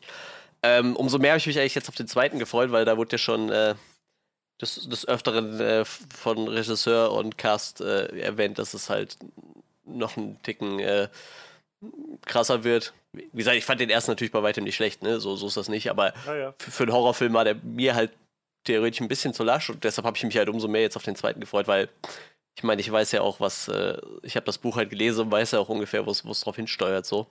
Deshalb ähm, hat mir das eigentlich, äh, hab, war, war ich ja jetzt eigentlich echt gespannt darauf, wo es jetzt hinläuft. Ähm, klar, mit dem Cast sowieso. Ich meine, ein paar Leute kannte ich nicht unbedingt, aber ich meine, äh, James McAvoy und, und äh, ich habe die anderen Namen alle gerade vergessen. Jessica Chastain. Genau, genau. Den Namen habe ich auch tatsächlich gerade gesucht. Ähm, und, und so weiter und so weiter war der Film natürlich auch grandios besetzt. Tatsächlich auch stellenweise einfach äh, Favorites von, von den Kindern, was ich ganz nett fand. Allerdings bin ich mir da nicht sicher, ob das nicht vielleicht schon so ein Marketing-Trick war irgendwie. Ob, ob das nicht da schon irgendwie feststand, als sie die Kinder gefragt haben, so ein bisschen. Ich meine jetzt vor ein paar Tagen gelesen zu haben, dass es ursprünglich mal ähm, in der ersten Fassung von Chapter One eine Post-Credit-Scene gegeben hat, die Jessica Chastain als erwachsene Beverly enthüllt hätte. ah, okay. Ähm, ich ich habe jetzt keine konkrete Quelle mehr oder weiß nicht mehr genau, wo ich das gelesen habe. Kann also auch sein, dass das irgendwie nicht ganz stimmt. Aber ich Also ich weiß, dass, gelesen. ich weiß, dass äh, die Schauspielerin von Beverly sich Ja, ja, Jessica genau. Chastain gewünscht hatte. Ähm, Finn Wolfhard hatte sich nicht ähm, äh, Bill Hader? Äh, Dingens Bill hier. Hader. Wie hieß er? Bill Hader? Bill Hader? Bill Hader. Ich meine, er hatte sich Bill Hader gewünscht. Echt? Ich, ich meine meine schon. auch, ja. Ich bin mir jetzt nicht hundertprozentig sicher. bin mir jetzt- Ich kann den Artikel mal währenddessen raussuchen, wo das drin war. Aber ich, ich meine, er hatte sich Bill Hader gewünscht. Ich bin mir bei James McAvoy nicht sicher, ob der sich gewünscht war damals. Den hatte sich, glaub, ich glaube, James McAvoy hatte sich jetzt niemand explizit Ja? gewünscht, Okay. aber ähm, ich glaube, äh, äh, Eddie hatte sich seinen zukünftigen Schauspieler auch gewünscht. Ja, okay. Krass. Ja, auf jeden Fall. Ähm, deshalb, ich bin mir nicht sicher, ob es nicht vielleicht sogar ein kleiner Marketing-Gag war, wenn es schon ein bisschen in festen Tüchern war. Aber egal, hat auf jeden Fall funktioniert und hat damals die Leute auch ein bisschen angeheizt irgendwie, auf das Ah. was kommt. Also ich habe den Artikel hier, der ist, also war bei, bei Collider rausgekommen, 2017 im August. Der von Bill, vom, vom jungen Bill, hätte sich Christian Bell gewünscht gehabt okay. als erwachsenen Bill. Ah, Der von Ben hätte sich ähm, Chris Pratt gewünscht. ähm, von Beverly, die hat sich Jessica Chastain gewünscht, genau. Äh, von Richie, genau, hat sich Bill Hader gewünscht gehabt. Der von Mike hätte sich Chadwick Boseman gewünscht. Der von Stanley, Joseph Gordon-Levitt. Und der von Eddie, ähm, einen, glaube, der ist, also den erkenne ich jetzt gerade nicht, Griffin Newman heißt der, glaube ich, ein TV-Schauspieler aus einer Sitcom. Hat in The Tick, glaube ich, mitgespielt in der Amazon-Serie. Ah, okay. Ich, äh, tatsächlich fand ich das total lustig, als ich den Schauspieler von, von Eddie dann im Film gesehen habe, habe ich mir gedacht, der hätte gut äh, Jack Gyllenhaal spielen können. Habe ich mir irgendwie gedacht. Das hätte, glaube ich, optisch relativ gut gepasst. Ja, Kam mir so Ja, direkt, wie hätte ich den Typ gesehen habe, dachte ich so, ich, ja. das hätte auch Jack Gyllenhaal sein können, so. Das hätte vielleicht ganz gut gepasst. Ja, War ja auch eine relativ große Rolle, sag ich mal eigentlich, ne? Ja, ähm, auf jeden Fall dann das Cast natürlich war ich schon ziemlich gehypt von und äh, ja, ich, ich war jetzt am Samstag im Kino tatsächlich, war auch echt verdammt voll. Gut, das war ja abzusehen irgendwie. Ich meine, der erste Teil ist schon eingeschlagen wie eine Bombe. Ähm, ja, und ich meine, wie lang ging der Film? Fast drei Stunden so.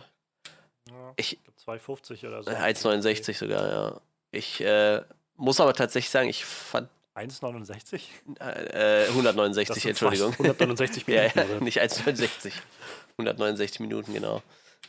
Äh, ich muss aber tatsächlich sagen, dass ich den ersten, ersten doch eine ganze Ecke besser fand, tatsächlich. Ähm, hab da so ein paar Problemchen mit. Ich fand den Film nicht schlecht, ich fand den gut, aber ähm, tatsächlich habe ich mir ein bisschen was anderes vorgestellt, muss ich ganz ehrlich sagen. So. Kann ich tatsächlich, also ich bin gespannt, was du zu erzählen hast, aber ich kann auch jeden verstehen, der sagt, das war irgendwie nicht so mein Ding. Nee, also wie Ähm, gesagt, glaub, scheiße fand ich nicht. Ich würde ihn auch empfehlen zu Nee, gucken nee, auf jeden Fall, aber ein bisschen was anderes tatsächlich. Ich glaube, das ist auch so generell der Tenor, so ein Mhm. bisschen. Das für viele ist das so ein, so ein bisschen Mixed Bag gewesen, so der, der zweite Teil jetzt.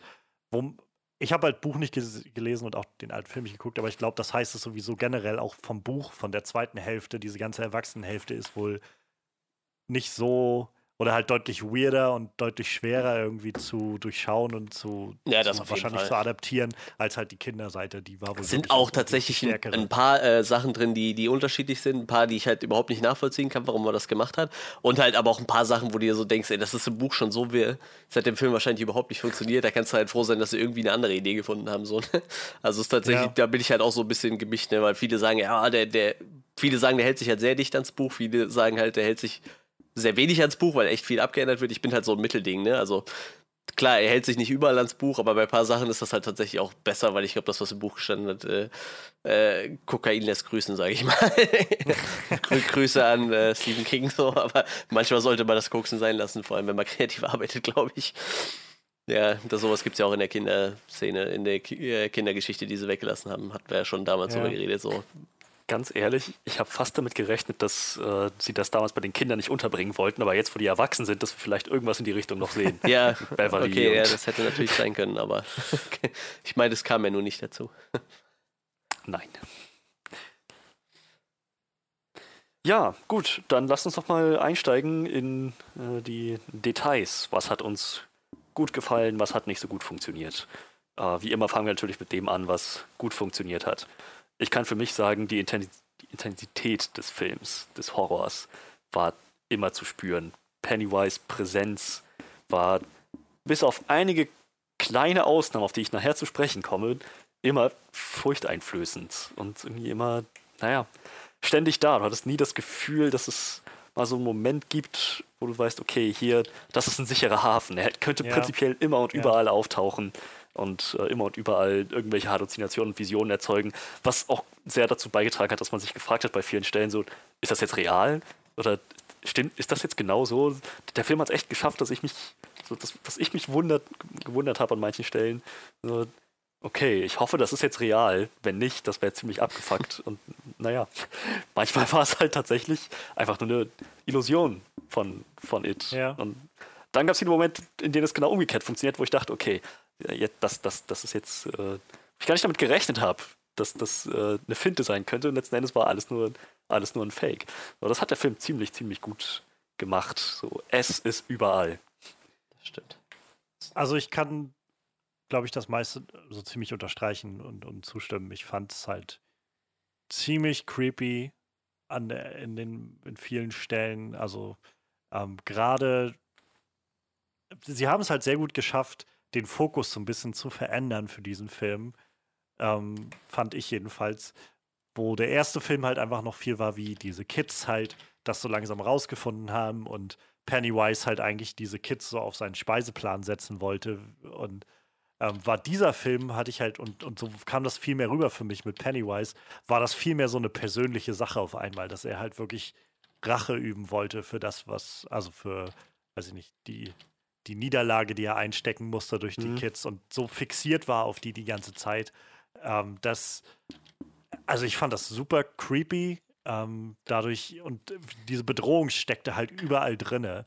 Und ähm, eigentlich ging das schon los mit dem, mit dem Anfang des Films, also mit dieser ersten Szene, wo dieses ähm, schwule Paar halt, ja, wo der eine von denen im Mhm. Prinzip zusammengeschlagen, fast umgebracht wird und dann halt von Pennywise gefressen wird, auch noch in so einer Situation, also auch noch so inszeniert, dass Pennywise, wo du halt so siehst, dass Pennywise einfach nur noch darauf wartet, dass der Freund von dem ihn sehen kann und sehen kann, was Ja. er mit dem macht. So. Und ähm, ich fand das halt super, also super intensiv und es hat mir sofort, also so generell vielleicht, da- dazu kann ich gleich sagen, ich finde halt diesen Einstieg so unfassbar clever gewählt. Ich hatte noch ein bisschen Diskussion oder äh, Austausch jetzt in den letzten, ähm, letzten Tag, seit wir den Film jetzt gesehen haben, im Netz mit so ein paar Leuten, ähm, wo halt nicht alle finden das gut, was da zu sehen war und wie das ge gezeigt wurde. Und ich kann auch verstehen, dass, für, dass das einige Leute vielleicht ein bisschen sensibler sind, was das angeht, wenn halt gerade ähm, homosexuelle Leute oder sowas äh, auf einmal so hingerichtet werden.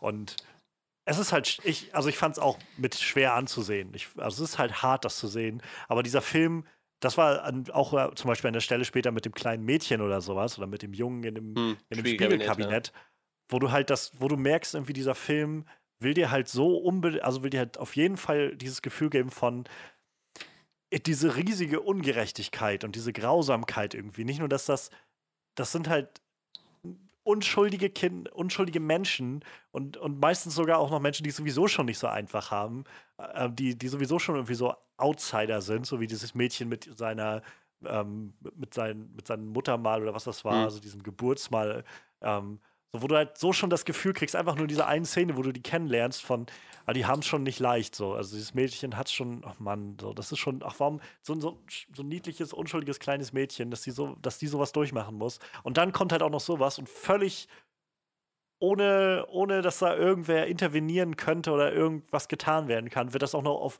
die brutalste Art und Weise irgendwie umgebracht und dann gefressen. So. Und ähm, das war halt, wo ich das gehört, diese erste Szene hat da sofort mir das Gefühl gegeben, sofort diese Stimmung etabliert von, oh mein Gott, dieses, diese Grausamkeit und diese Bedrohung, die da drin steckt. Und ja, auch mit diesem Come Home war ja dann auch gleich irgendwie klar, okay, er ist fixiert auf diese ganzen, auf die ganzen anderen Leute, die jetzt wiederkommen sollen, auf den Loser Club. Also, ja, Das ist ein, das ist so ein Detail, das auch noch das öfter unterstrichen wurde. Ich meine, ja klar, mit seinem Zitat, ich habe von euch geträumt, ich habe auf euch gewartet, aber auch die Tatsache, dass er sich die Mühe macht, ähm, in, den, in, in, den, in den Glückskeksen diese Botschaft zu verstecken, auch über Stanley. Ich denke so, wow, Ja. die müssen, die müssen ihm echt unter die Haut gekrochen sein. ja, ja, genau. Ja gut, das, der wird ja normalerweise, hat er, also in den Büchern wird das glaube ich sogar noch ein bisschen explizit erwähnt, der hatte einfach nie Probleme, seinen Fresszyklus durchzuziehen. Ne? Und ich meine, die waren ja so die Ersten, die ihm da quasi ordentlich auf der Nase rumgetanzt sind. Ne? Das, äh, es gibt halt im Buch sehr viele Passagen aus, aus seiner Perspektive, wo er einfach so seine Gedanken erzählt halt, ne? Oder wo man einfach so mitkriegt, was er so denkt. Und, und sie sind halt wirklich die Einzigen, die halt eigentlich richtig ans Bein gepinkelt haben, so, weil sonst konnte er, er lebt ja schon ein paar hundert Jahre auf der Erde und er konnte halt immer alle 27 Jahre seinen Fresszyklus durchziehen und danach wieder weiter pennen. Und die haben ihn schon ordentlich zugesetzt halt, ne? Ich meine, umgebracht haben sie ihn damals nicht, aber auf jeden Fall haben sie ihn schon gut zugesetzt und das, das lag halt an ihm in den 27 Jahren, wo er geschlafen hat halt, ne? Ja. Das ist halt so das Ding. Aber ähm, tatsächlich, das, äh, ich weiß halt die ganze Zeit nicht diese Szene mit, mit dem schwulen Pärchen. Also es gibt diese Szene quasi auch als Einstieg für, für, für die Erwachsenen so, aber ich weiß halt nicht, ob es damals schon ein schwules Pärchen war, das weiß ich nicht. Ich meine, also ich meine gelesen zu haben im Netz die letzten Tage schon. Ja, ich, kann, das ich, halt ich bin jedenfalls halt einfach meinen, genau sicher. diese Szene war halt wohl auch im Buch und Ja. ähm, Stephen King hätte das wohl auch aus einem realen Ding als Vorbild genommen. Ja, das, ich, So. ich, ich meine irgendwie so, an sowas kann ich mich auf jeden Fall erinnern. So, deshalb, das, das, Ja, Ich meine, ich glaube, der, der Punkt ist ja, egal ob schwul oder nicht, es ist immer furchtbar, Ja, sowas klar, mit auf anzusehen. jeden Fall. Und, Total. und Pennywise unterscheidet Nee, da nicht. das Pennywise egal, ja. ist kosmische Entität, Entität, dem sexuelle Orientierung Richtig. völlig egal ist. Auch da werde ich nachher nochmal drauf zu sprechen kommen. Aber ähm, ja, Aber wie, wie gesagt, ich hatte einfach so das Gefühl, dass es nochmal so noch umso mehr halt nicht nur Unschuldige, sondern auch noch so, wie, ja, wie den Loser Club halt selbst so unschuldige Außenseiter irgendwie. Leute, die, die sowieso schon irgendwie zu kämpfen haben in der Gesellschaft, noch, noch priorisiert irgendwie so ein bisschen. obwohl ich fast Und- sagen muss, ich glaube, bei dem ersten Pärchen war es halt so, das bot sich halt auch gut an, ne? ich Ja, meine, der war ja schon halb tot, als er den da rausgefischt hat. genau, also das, genau deshalb fand ich halt, war diese, dieser Einstieg so clever, weil sie halt nicht nur, nicht nur gezeigt haben, Pennywise ist zurück und brutal wie eh und je oder so und, und grausam, sondern auch Derry ist immer noch ein richtig abgefuckter. Ort, wo halt so, wo, was da irgendwie abgeht, alles. Ähm, so generell auch so ein bisschen schon so die, die weiß ich nicht, Schatten vorauszuwerfen von dem, was passiert. Also der, der, die waren ja, dieses Paar war ja nur in Derry, weil der eine von denen aus Derry kam und jetzt zurückgekehrt ist. Halt dieses Zurückkehren nach Derry, Zurückkehren in seinen, seinen Kindheitsort, was das irgendwie mit sich bringt. Ähm, und naja, zum anderen gibt diese Szene, finde ich, unglaublich viel Kontext für eine der größeren Charakterentwicklungen, die im, in dem Film später noch auftaucht. Aber vielleicht, also Ja. um, um von der Szene wegzukommen, so was damit einhergeht, glaube ich, mit dieser Intensität, also sei es jetzt die Szene, sei es, wie gesagt, ich fand die mit dem Mädchen so unglaublich. Das war das erste Mal, als diese Szene mit dem Mädchen rum war, dass ich gemerkt habe, wie mein, wie, wie ich in meinem Körper so diese, dieses Pulsieren meines Pulses gespürt habe. Weil ich einfach. Sie haben das so clever inszeniert, finde ich. Diesen, diesen, wie sie es aufziehen erstmal, wie er dieses Mädchen überredet, dann doch zu sich zu kommen und ihm noch so sein, das Gesicht zu präsentieren. Und wie er dann halt nicht drei sagt beim Zählen und einfach wartet. Und sie- sie zögern so geschickt, so lange heraus, diese Pause, dass ich halt. Man weiß ja, was passiert. Aber sie haben es halt so lange ausgezögert, dass in meinem Kopf so ein kleiner Moment von Zweifel aufkam. Nicht, dass ich ernsthaft daran gedacht hätte, aber es kam nur, es poppte nur so kurz dieser, dieser Gedanke auf, so, vielleicht gehen sie ja doch nicht den Weg. Und genau in dem Moment war, hat er dann zugebissen. Und das hat mich halt so richtig geschockt. Also ich habe so gemerkt, danach Ja. die Szene, wie ich einfach so meinen Körper gespürt habe danach. Wie so, shit, Mann. überhaupt die Inszenierung insgesamt war großartig. Das war nicht, das war nicht der einzige Moment mit dem Mädchen, wo man wusste, was wahrscheinlich gleich Ja. kommt, aber man trotzdem irgendwie aufgeschreckt ist. Ähm, die äh, das- mit dem Pomeranian, mit dem kleinen Hund, das Ja. war so ein Moment, ja, ja, ich, ich weiß, der wird wahrscheinlich gleich teuflisch groß werden. Ne? Trotzdem erwischt es einen irgendwie kalt.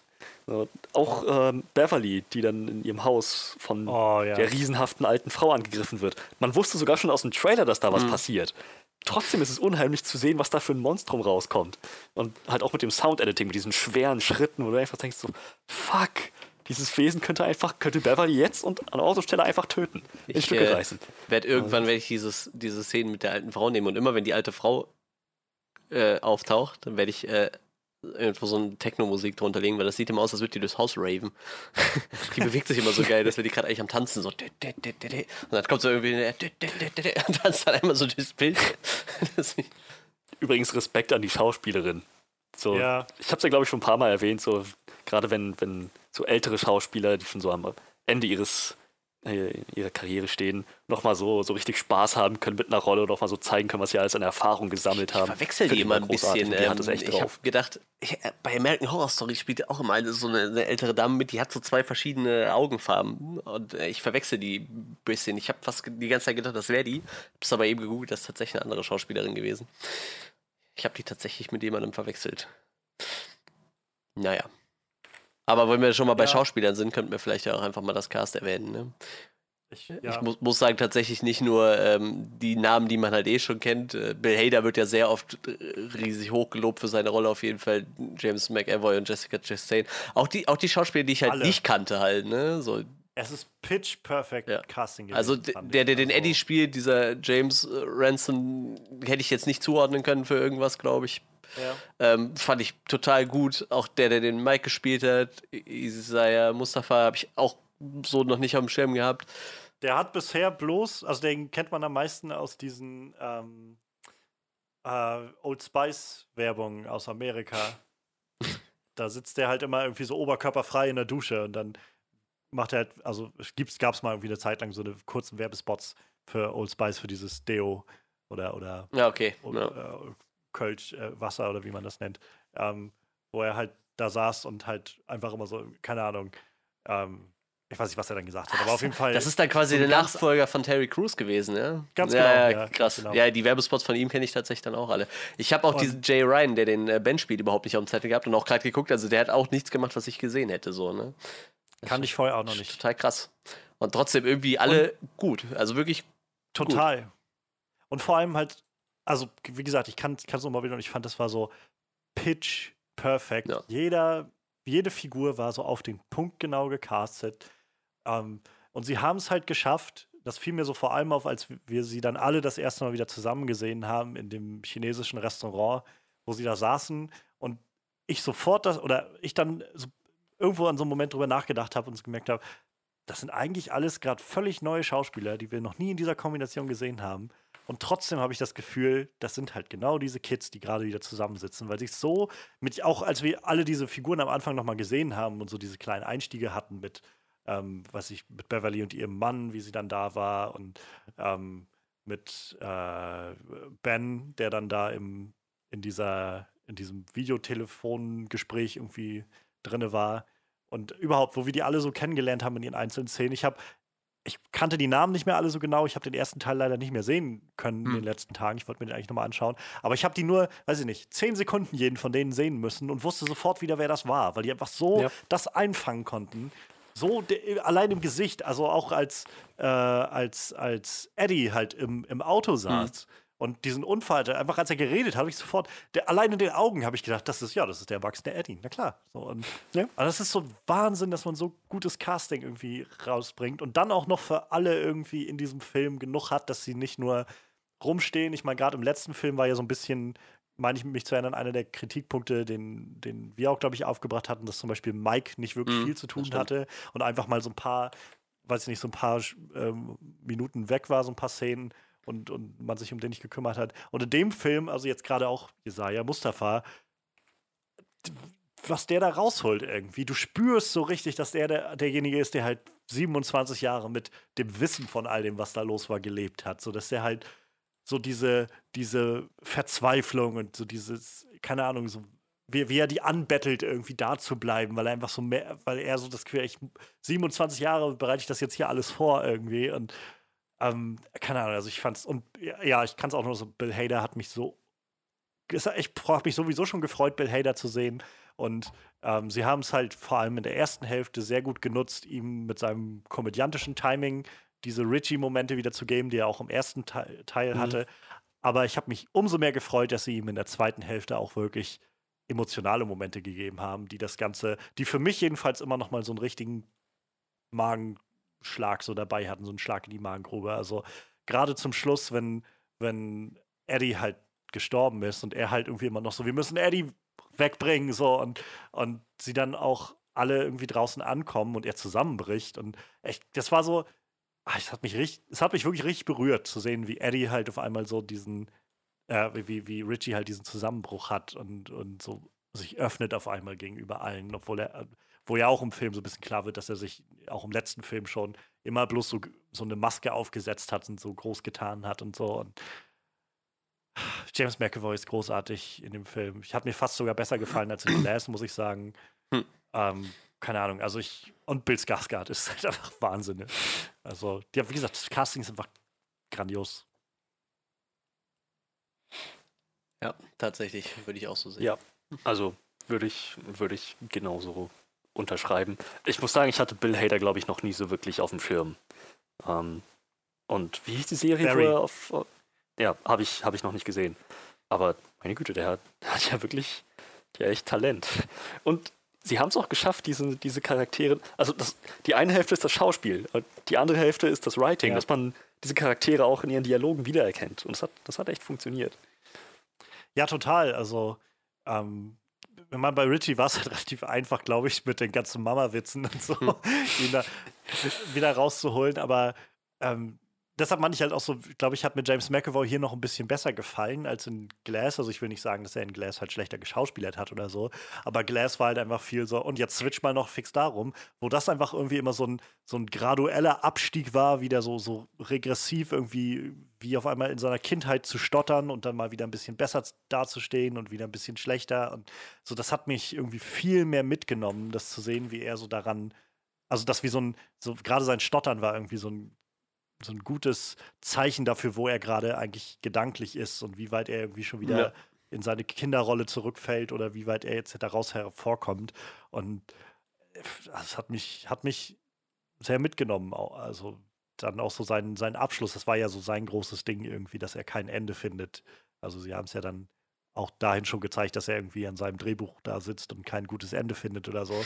Und dass er halt zum Schluss einfach mit seiner Geschichte halt mit, mit seinem Bruder einen Abschluss finden kann. So. Überhaupt, die haben halt all diesen Figuren eine Arc gegeben. Was. Der Film ist halt, wie du schon sagtest, Manuel, lang. Der Film geht halt, wie gesagt, 2 Stunden 50 oder sowas. Und ähm, das kommt halt, glaube ich, einfach davon, dass wir viele Charaktere haben und sie all diesen Charakteren was zu tun geben und all diesen Charakteren eine Plotline geben und eine Arc geben.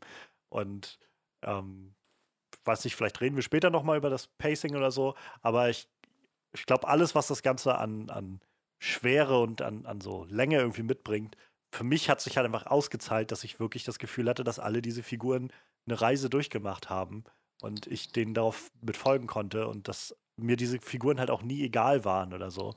Ähm, auch Ben irgendwie zu sehen, dieser Typ, der halt, naja, der irgendwie sich rausgearbeitet hat aus seinem, äh, aus seinem Dickerchen irgendwie Status, den er als Kind hatte und ähm, jetzt sehr muskulös ist und so.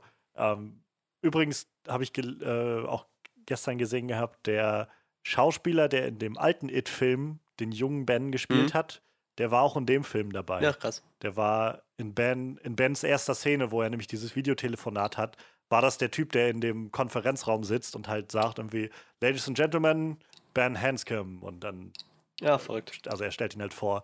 Und das war Ja, den habe ich ja im April noch gesehen, tatsächlich, den Schauspieler. Also der, der den jungen Ben damals in dem, Ja. in dem äh, alten Film gespielt Ja, hat. ja. Die waren ja Genau alle der, auf der, Ja. auf der Weekend of Hell äh, jetzt im April.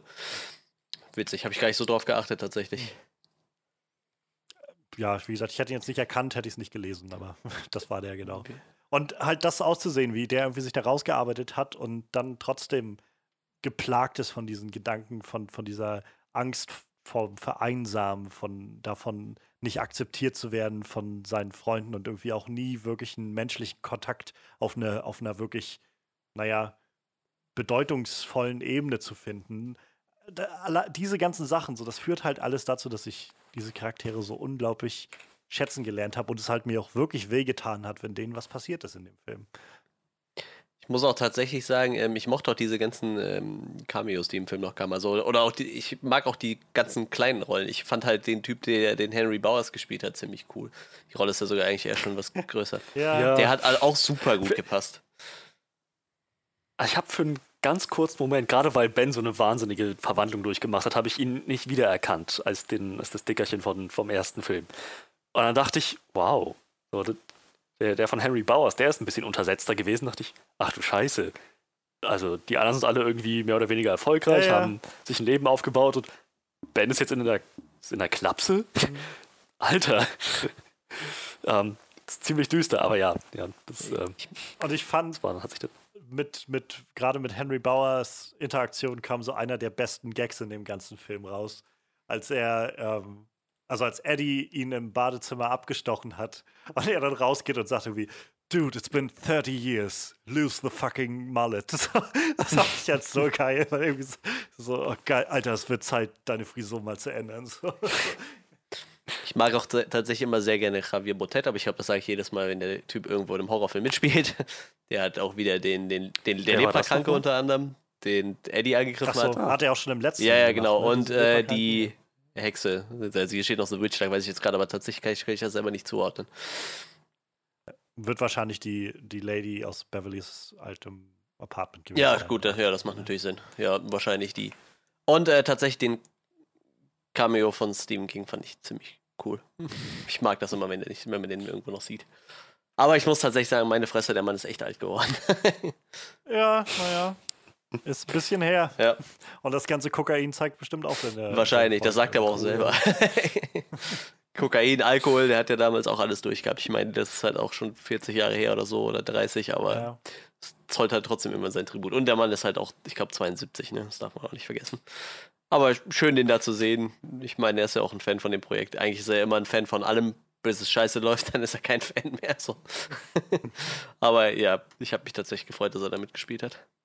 Halt witzig, dass er so ein bisschen diesen, diesen Kritikpunkt, den man, glaube ich, ihm ja immer mal so ein bisschen entgegenbringt, dieses, dass er kein, manchmal kein zufriedenes Ende, Ja, ja. zufriedenstellendes Ende hinbekommt, dass er das so mit aufgreift irgendwie und dann mit Bill irgendwie so seinem seiner Surrogatfigur, die er dann da eingebaut hat. Also er ist ja auch bekannt Buch dafür, dass er damals. halt sehr, sehr viele Schriftsteller in seine ja, ja, genau, reinschreibt genau. und so. Und da ist halt meistens immer so ein Stück Autobiografie mit drin. Und er hat tatsächlich auch sich selber mal in so ein Buch eingeschrieben. in, ja, Als ja, genau. Stephen King. Als Stephen King. Ähm, ja, es, äh, er ist ja mal angefahren worden von einem Auto und hat währenddessen ein Buch geschrieben. Und diese Szene kommt halt in der dunkle Turm vor.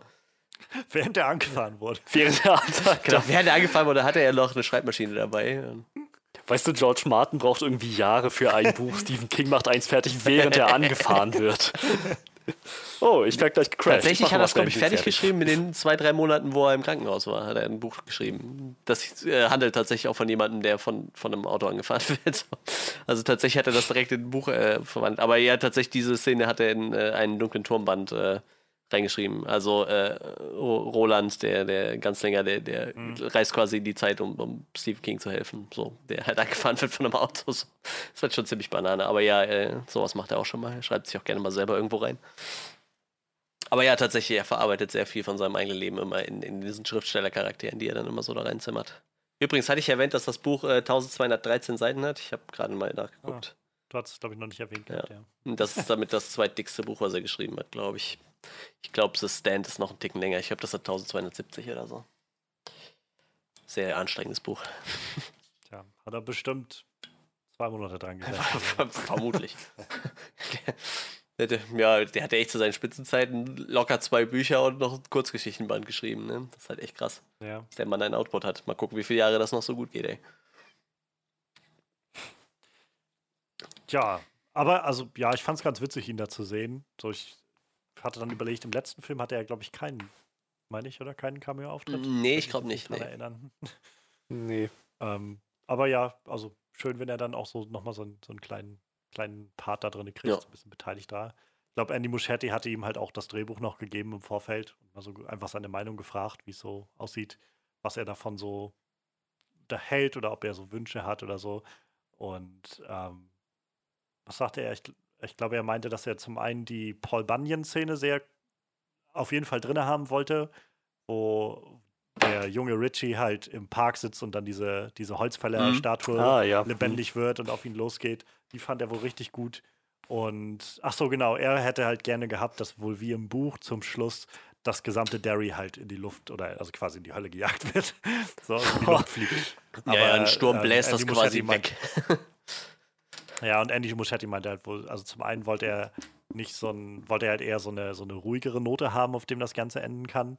Und zum anderen ähm, wäre dafür das halbe Budget des Films draufgegangen, irgendwie so eine ganze Stadt Ja, ja, stimmt schon. Ich meine, nicht, nicht zu vergessen, dass die alle ihre Familien verloren hätten. Ja. Ja, ähm, tatsächlich, ich habe eine andere Probleme, aber ja, tatsächlich, das hätte es auch echt nicht gebraucht. So.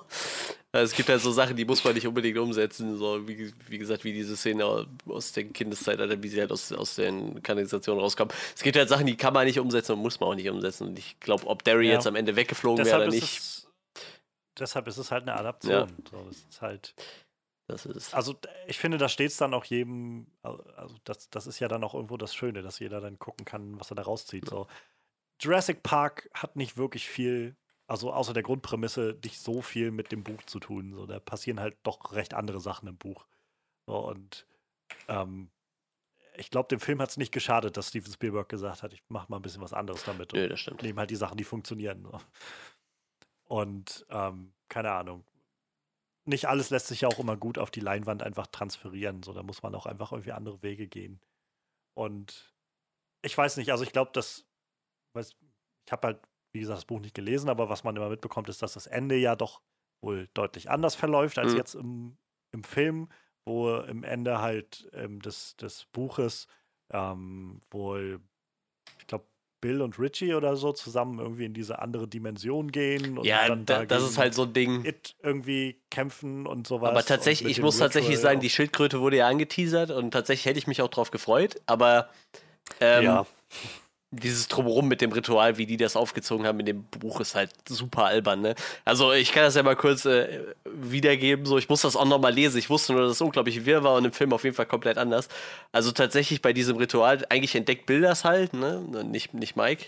Ich, ich glaube tatsächlich, dass es dem Fakt geschuldet, dass immer gesagt wurde, Mike kriegt halt nicht so viel, äh, hat im ersten Teil nicht so viel zu tun bekommen. Ich glaube, deshalb hat man ihm diesen Part aufgetragen, mit dem er hat dieses Ritual rausgefunden. Eigentlich ist er halt der, die die alle zusammentrommelt, aber das Ritual findet nachher Bill. Äh, und in diesem Ritual muss man der Bestie, also die Zungen müssen sich berühren von der Person, die das Ritual macht und der Bestie. Dann muss man da drauf beißen, um Augenkontakt zu halten und dann werden sich so lange Witze erzählt, bis einer lacht und der, der als erst lacht, hat verloren. Total Banane, macht auch überhaupt keinen Sinn. Nicht der, unter der Prämisse, dass Pennywise sich als Clown gibt, so macht das Sinn. War halt nachher nur irgendwie, ähm, ich glaube, das war, um Richies komödiantisches Talent noch mal ein bisschen hervorzuheben, weil er ist nachher der, der quasi it, it dadurch besiegt und dann werden sie halt in diese Dimension gesaugt da und treffen halt auch auf die Schildkröte. Total absurd, macht auch überhaupt keinen Sinn so. Ne?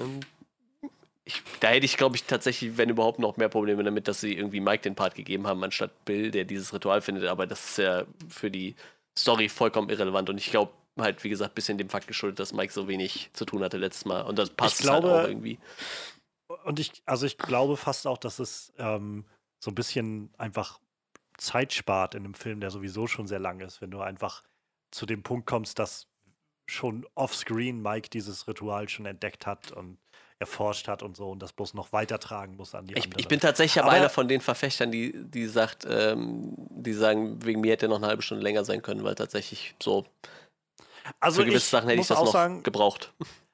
ich habe die Zeit nicht so sehr gemerkt. Ja. So, ich hätte, es ist ein großer Kritikpunkt, der immer wieder rangetragen wird an den Film jetzt, den, also seit er rausgekommen ist, dass der sich halt wohl, also für viele oder einige jedenfalls beim Zuschauen, zu lang streckt und so ein bisschen zu sehr Tempo verliert, gerade im Mittelteil oder so. Und, keine Ahnung, also ich hatte halt nicht das Gefühl, äh, jedenfalls ich habe nicht äh, bis zum Schluss irgendwie nicht das Gefühl gehabt von, ich langweile mich jetzt gerade oder es zieht sich mir zu lang. Ich war eigentlich bis zum Schluss richtig drinne und habe mich davon mitziehen lassen können. Ähm, ich kann es aber verstehen. Also ich meine, es ist halt, wie gesagt, es ist, ist nicht wenig Zeit und es passiert halt auch sehr viel so episodisch. Also sie, sie splitten sich dann in der Mitte ja alle nochmal auf und dann hat jeder immer so seine kleine Episode, wo was passiert und dann geht, kommen sie wieder zusammen und ähm, kann verstehen, dass das nicht jedem irgendwie mundet. Ich muss sagen, und ich glaube, das macht, ist halt das, was den Film für mich so tatsächlich ziemlich großartig macht. Ähm, diese thematische Arbeit, die da drin steckt, hat mich einfach von vorne bis hinten überzeugt und ist halt der Grund, warum ich zum Beispiel das Ende, wo ich, ich kann jeden verstehen, der sagt, ich finde das Ende, dass sie halt sich um, dass sie halt sich einfach um Pennywise nachher rumstellen und ihm sozusagen ihn kleinreden und äh, ihm, ihm dann das Herz rausreißen und ihn dadurch zerstören, dass man das antiklimaktisch findet.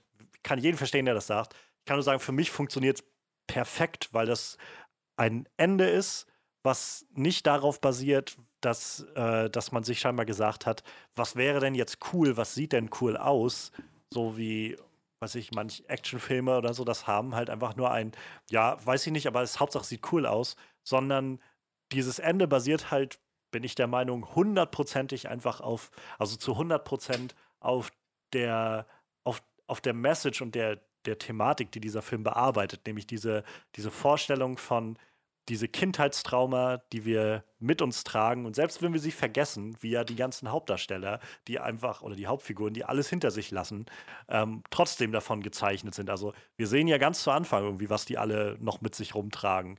Ähm, Eddie, der immer noch irgendwie seinen, seinen Mutterkomplex und seine ganzen, seine ganzen ähm, hypochondrischen Adern irgendwie mit sich rumträgt und sich über seinen Tod ständig Gedanken macht und so.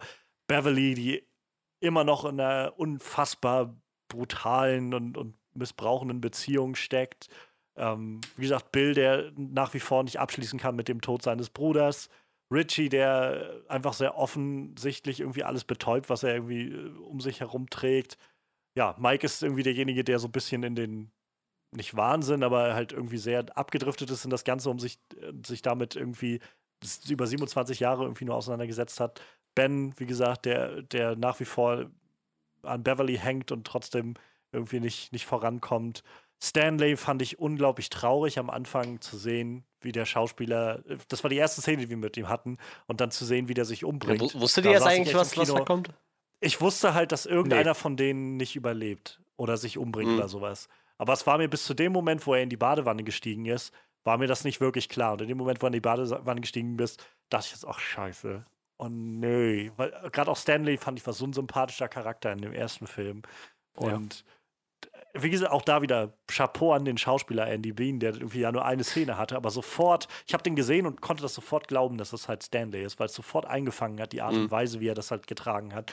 Und es hat mir echt, also ich habe ich hab mich echt bewegt gefühlt, dann das zu sehen, wie, wie er sich umgebracht hat. Und und äh, ja, wie gesagt, dadurch, äh, wir sehen irgendwie, wie all diese Figuren so dieses Kindheitstrauma mit sich tragen und davon bestimmt werden. Und es geht ja bis zu dem Punkt, also wie gesagt, Stanley geht da dran ja letztendlich schon zugrunde. Und Beverly sagt es ja auch selbst, so, wir werden keine nächsten 27 mehr, Jahre mehr erleben. So, alle von uns wird das, was wir hier in uns tragen, halt wie so ein Virus, wird uns das dahin raffen in den nächsten Jahren.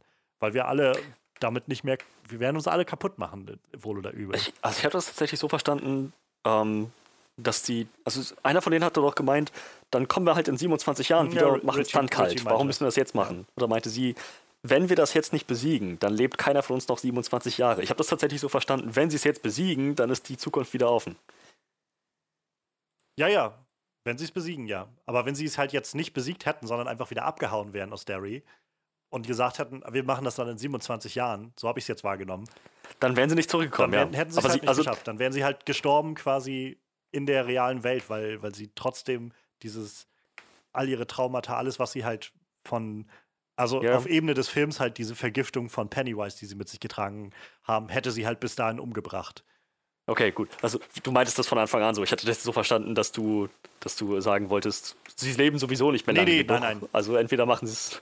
Nee, ich meinte halt einfach, ja. genau das, das bringt Beverly halt auf den Punkt zu sagen, wenn wir uns jetzt nicht darum kümmern, sozusagen, um das, was hier irgendwie bei uns allen ansteht, dann werden wir halt keine nächsten 27 Jahre mehr erleben. Dann werden wir halt früher oder später alle irgendwie draufgehen auf die eine oder andere Weise. Und ja, sie hat ja auch scheinbar alle um, Tode gesehen, ne? Ganz genau, ja. Scheinbar.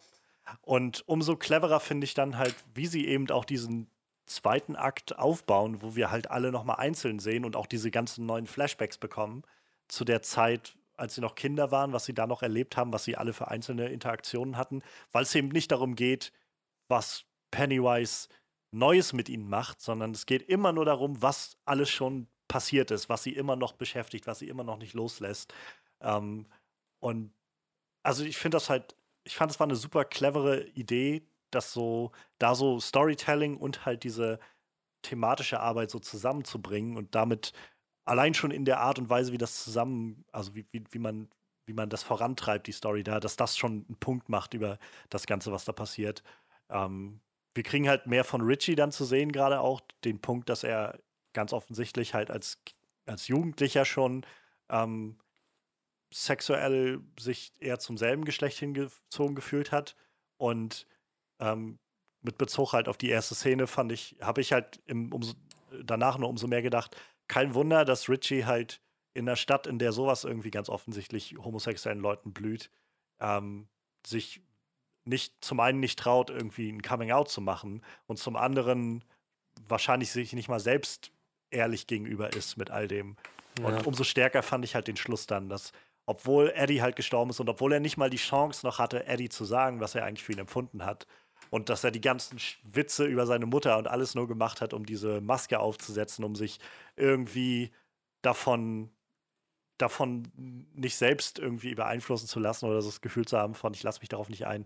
Er hatte nicht mal die Gelegenheit, ihm das zu sagen oder was er für ihn empfindet. Und dann einfach als Schlusspunkt zu haben, wie, wie Richie dann an diese Brücke fährt und das nochmal so reinritzt und nachzieht, um so irgendwie zu bestätigen, ich, ich bin irgendwie im Reinen mit mir selbst jetzt. So habe ich das jedenfalls wahrgenommen. Das fand ich halt sehr, sehr stark. Und alle, alle von denen haben im Prinzip diesen Moment, wo sie ihr Kindheitstrauma überwinden. Also sei es halt Mike mit den, mit der Familie, die er da verloren hat im, im, im Feuer. Ähm, das war, glaube ich, noch die eher am Rand erzählt wurde, aber auch aufgegriffen wurde. Aber Ben und Beverly, die zusammenfinden und dadurch irgendwie sich gegenseitig stützen. Also Beverly, die es schafft, in eine liebende Beziehung zu kommen. Ben, der es schafft, ähm, sein, seine Angst vor, vor Vereinsamung irgendwie zu überwinden.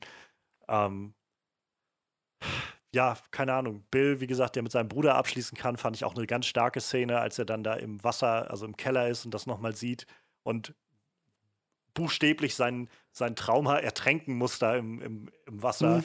Ähm, und ähnlich halt mit, mit Beverly und, und Ben, so beide, die von ihrem Trauma an, am Schluss im Prinzip beide ertränkt oder erdrückt werden. So Ben, der zusammen zugeschüttet wird in dem, äh, in, in dem Bunker, den er selbst gebaut hat, in diesem Clubhaus. Beverly, die ertrinkt in dem ganzen Blut.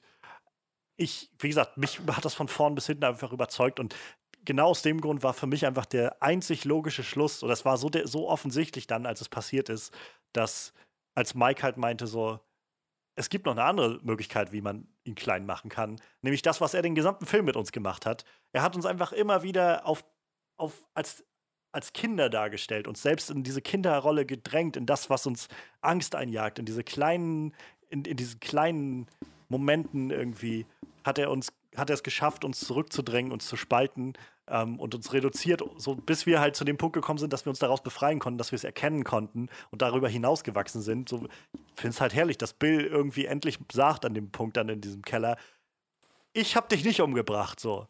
Ich hätte das doch nicht wissen können. Ich war einfach, ich wollte einfach nicht spielen gehen. Aber darum bin ich noch nicht ja. schuld. Wer schuld ist, ist dieser scheiß Clown so. Und es hat mich jetzt irgendwie 30 Jahre gebraucht, um das zu akzeptieren. Aber jetzt kann ich es akzeptieren. Und ähm, um, gerade deswegen finde ich es einfach nur genau der richtige Schluss, dass sie genau das dann mit Pennywise tun. Ihm, ihm nämlich den Spiegel vorhalten, zeigen, wir sind jetzt erwachsen, wir sind nicht mehr diese, diese Kids, die geprägt sind von dieser Angst. Und ähm, wir, du bist daran gebunden, quasi diese Form anzunehmen, die du aus uns ziehst. Und unser Bild von dir ist halt bei weitem nicht mehr das, was es mal war. Und ähm, ja, also ich fand, fand das einfach super, super stark. Es hat mich halt einfach überzeugt. Und wie gesagt, ich kann jeden, nach, jeden verstehen und alles, jeden nachvollziehen, der sagt, das, das hat mich, fand ich irgendwie so ein bisschen antiklimaktisch und das fand ich irgendwie ein bisschen lame. Aber andererseits finde ich, haben sie es halt auf allen möglichen Arten und Weisen probiert. Erst mit einem kosmischen Ritual und dann haben sie versucht, ihn physisch irgendwie kaputt zu machen und nichts hat funktioniert. Und das genau das ist es, was dann das Ergebnis bringt. Wie gesagt, also mich hat das sehr zufriedengestellt. We weißt du, wie, äh, wie, wie der im Buch stirbt, der Pennywise?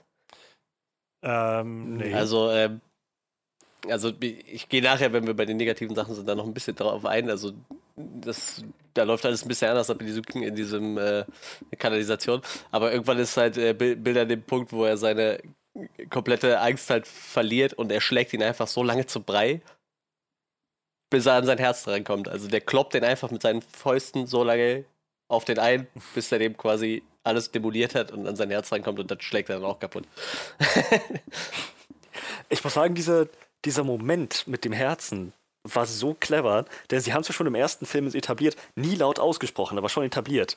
Ähm, dieses, dieser Kampf des, des Willens und der Vorstellungskraft. Ja. Letzten Endes, wenn du keine Angst vor Pennywise hast, dann kannst du mit seiner Realität genau das gleiche machen, was er mit deiner macht, um dich, um die Angst einzujagen. So, ähm, die Waffe, hier diese, diese, diese Betäubungs- oder diese, na, diese Bolzenschusspistole, ja. ähm, die war nicht geladen. Ja, ja. Trotzdem hat er damit Pennywise ordentlich eins verpassen können, der junge Bill. So, jetzt später die Sache mit dem Herzen, die Sache mit dem Kleinreden. Sie haben ihn erstmal klein geredet, so, erstmal ihn quasi seiner Macht beraubt. Und erst in dem Moment, wo ähm, na, wie hieß der Schwarze nochmal? Mike. Mike. In de, erst in dem Moment, wo Mike sagt, du bist nur ein, ein Mime, nur ein Nachahmer, nur ein Formwandler mit einem Herz, das vor Angst rast. Und erst in dem Moment hat, hat sich überhaupt erst das Herz in ihm gebildet. Erst Ja. hat man es überhaupt erst gehört. Ist, das ist echt clever. So, sie haben ihm quasi die Schwachstelle erschaffen, die vorher wahrscheinlich gar nicht da war. So habe ich das Ja, verstanden. ja, ja, also so habe ich Sie haben es so manifestiert, so eine, so eine Ja, ja. Schwachstelle, ja. So habe ich das halt auch wahrgenommen. Und, und gleichzeitig, ich finde es halt auch, fand es auch einfach super zufriedenstellend zu sehen, wie sie einfach alle da stehen so, You're a fucking clown! You're nothing Ja. more than a fucking clown! Motherfucking Meine clown! Freundin Das hatte ist, irgendwann Mitleid, herrlich. wie der mit seinen kleinen Händen so nach oben greift und sich versucht zu schützen. So. Er kriegt halt Mitleid, wenn irgendwas klein und Und- niedlich ist. Und da, da ist halt, also genau dieser, dieser Punkt, glaube ich, oder warum ich das Gefühl habe, dass es das ist, was mir der Film sagen will, weil Pennywise halt selbst immer wieder zu denen sagt, gerade auch wenn sie nachher bei ihm unten in seiner Höhle sind, so, ihr seid alles nur irgendwie ein paar, paar äh, ungezogene Kinder oder sowas. Aber in dem Moment, wo sie ihn halt haben, wo sie sein Herz in die Hand nehmen, ist das Letzte, was er halt irgendwie sagt, so jetzt, jetzt seid ihr groß geworden oder erwachsen geworden oder sowas in der Art. Und also für mich unterstreicht das halt nur noch mal umso mehr, dass es genau darum ging zu sagen, sie mussten erst ihr gesamtes Kindheitstrauma loswerden, aber nicht alles vergessen, denn sie behalten ja die Erinnerungen, die sie wiedergewonnen haben an das Ganze am Schluss.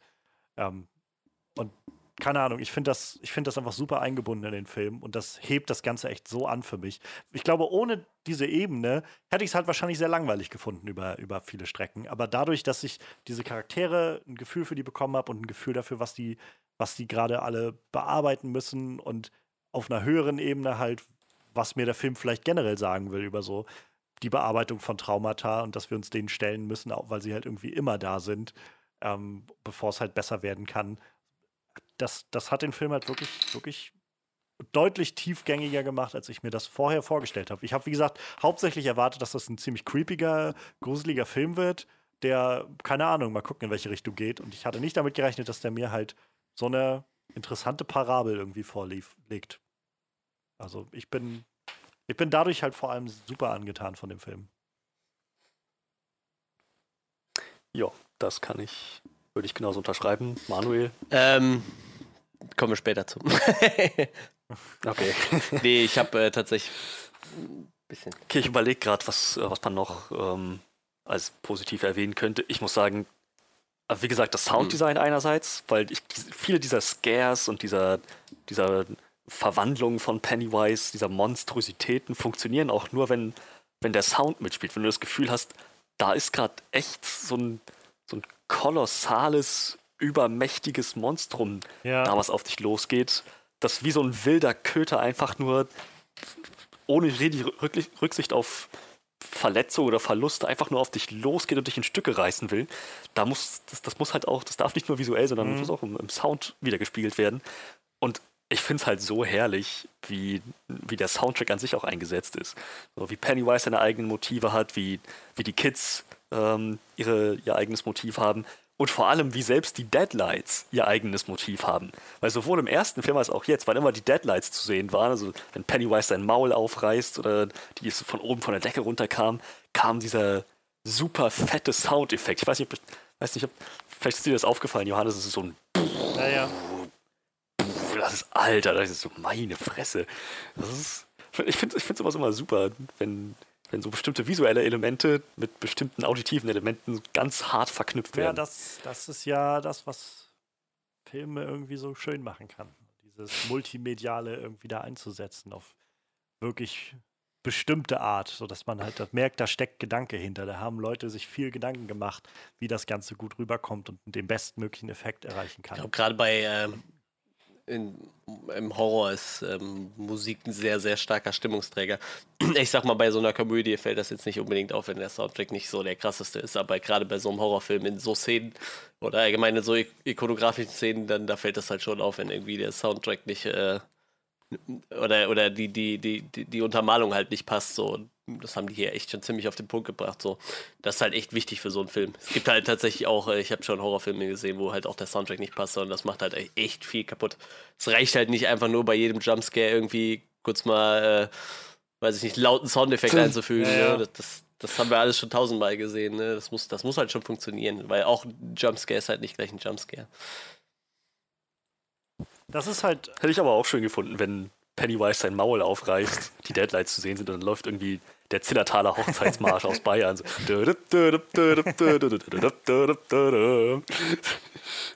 Ein Stern, der Der, deinen Namen trägt. das machen wir dann in der Neuvertonung, wo dann die Oma immer am Raven ist in dem Haus. Ja. Viel Potenzial da, würde ich sagen. Aber ja, also, ich meine, du hattest es, glaube ich, vorhin schon mal angesprochen, aber äh, Freddy, genauso diese Jumpscares, wo wir gerade schon dabei sind. Es sind halt schon so einige in dem Film, aber sie schaffen es halt, die so einzusetzen, dass es für mich jedenfalls nie billig wirkte, so wie diese. Hier ist jetzt nur ein Jumpscare, weil wir nicht anders wissen, wie man, wie man jetzt Spannung erzeugen soll oder irgendwie Leute Mhm. schocken soll, sondern weil es wirklich ein so als legitimes ja, Werkzeug irgendwie in diesem Horror-Werkkasten irgendwie eingesetzt werden kann. Und sie setzen es halt auch immer auf eine Art und Weise ein, die ich sehr, sehr, ja, doch effektvoll empfand. Und wie gesagt, nie zu billig. Was halt auch wieder dafür spricht, dass irgendwie so einiges gut gemacht wird, was die Spannung in dem ganzen Film angeht. Ich war erstaunt, ähm, wie lustig der Film an einigen Stellen war. Also, sie haben halt einfach über die Figuren halt viel rausgespielt. Wie gesagt, gerade Eddie und Richie hatten halt so schöne, so schön lustige Momente. Ich fand gerade auch diesen Moment, wo sie mit dem Pomer, äh, Pomeraner-Hund, wo sie dann halt an der Tür stehen und so erstmal irgendwie, hm, das ist, Sitz! Und so, das fand ich, fand ich super ausgespielt. Und wieder nicht nur, dass man jetzt das Gefühl hat, wir brauchen einen Moment, um das Ganze irgendwie witzig zu machen, sondern es war wieder ein Moment, der dem Zuschauer das Gefühl geben sollte, sich in Sicherheit zu wiegen, wenn sich das Viech dann Mhm. nämlich verwandelt. So. Und, also es hat halt schon einen Effekt und es hat halt schon, es hat halt schon äh, auch Intention, warum die Sachen da sind. Und ähm, keine Ahnung, also ich, ich habe das sehr genossen. Also, wie gesagt, die Schauspieler sind auch einfach alle so sympathisch und haben so viel Chemie miteinander. Ach ja, der arme Eddie. Ja, das kann man nicht anders sagen. Aber seine letzten Worte waren, wenn ich mich recht entsinne, I fucked your mom. Ja, ja, ich glaube ja. Ach ja. Sie haben ja, generell, ich finde, sie haben es eigentlich ziemlich interessant geschafft, so mit den beiden Charakteren im Prinzip, die gestorben sind, also sowohl Eddie als auch Stanley, ähm, denen so äh, Gewicht trotzdem zu geben, dass die irgendwie viel beigesteuert haben. Also ich meine, Eddie halt sowieso, der bis zum Schluss da war und ähm, dann irgendwie mitgekämpft hat und irgendwie auch gerade dann nochmal mit inspiriert hat. Aber ähm, Stanley, also ich fand das einen ziemlich cleveren, also was clever, aber ziemlich bewegenden Moment, irgendwie als, als Richie irgendwie abhauen wollte und dann nochmal die Synagoge gesehen hat, wo irgendwie dann dran stand, irgendwie das für Stanley äh, Uris jetzt irgendwie demnächst gebetet wird und er sich irgendwie reingesetzt hat und nochmal so dieser Flashback kam zu dieser Zeit, als er seine, ich weiß nicht, was das ist, die Bar, Bar Mitzvah oder so Mhm. hatte und Mhm. halt ähm, davon erzählt hat, irgendwie, was es heißt, ein Mann zu werden und so dieser Punkt irgendwie, ich werde immer ein Loser sein und wir, wir werden das halt alle zusammen machen. So das, ich fand das schön, wie so diese, wie das immer so drüber stand und man das auch immer mal wieder gespürt hat, dass das halt nicht an denen vorbeigegangen ist. Überhaupt, als sie in den, in den äh, Glückskeksen das gelesen haben, so als, als alle irgendwie, was soll das heißen? Und Beverly dann da saß und ihr schon die Tränen liefen. So ich schon, ach, ach scheiße, Mann. Das ist Ja. schon, ach Mann. Wie fandet ihr denn zum Schluss den Twist, dass Stanley sich umgebracht hat in dem Wissen, dass äh, er sich halt, dass er, er kann, er schafft es nicht zurück nach Derry zu gehen, er bringt es nicht über sich, aber er bringt sich halt nicht um, weil er irgendwie zu viel Angst hat, sondern weil er dann sagt, ich muss euch irgendwie unterstützen. Vollkommen zum Kotzen. ja, das finde ich ist einer der schlimmsten Momente im Das- ganzen Film. Ich finde, das macht diesen Tod komplett irrelevant, weil ich habe halt das Buch gelesen und er bringt sich einfach nur um, weil er Schiss hat. Er bringt sich um, weil er einfach mit dieser Verantwortung nicht klarkommt. Punkt. Da gab es halt nichts dran zu rütteln und da kommt dieses Ende und ich dachte, das kann ja nicht wahr sein. Wie kann man das denn so ins Lächerliche ziehen? Ja, ich bringe mich um, um euch zu helfen, um euch zusammenzubringen. Ich dachte, ihr habt's doch nicht mehr alle, ey. Ins, ins Lächerliche ist vielleicht ein bisschen weit geholt. Ich fand das schon echt Banane. Ich mach das nur, um euch zusammenzubringen. Das ist nicht nur, weil ich Angst habe. Nein, nein.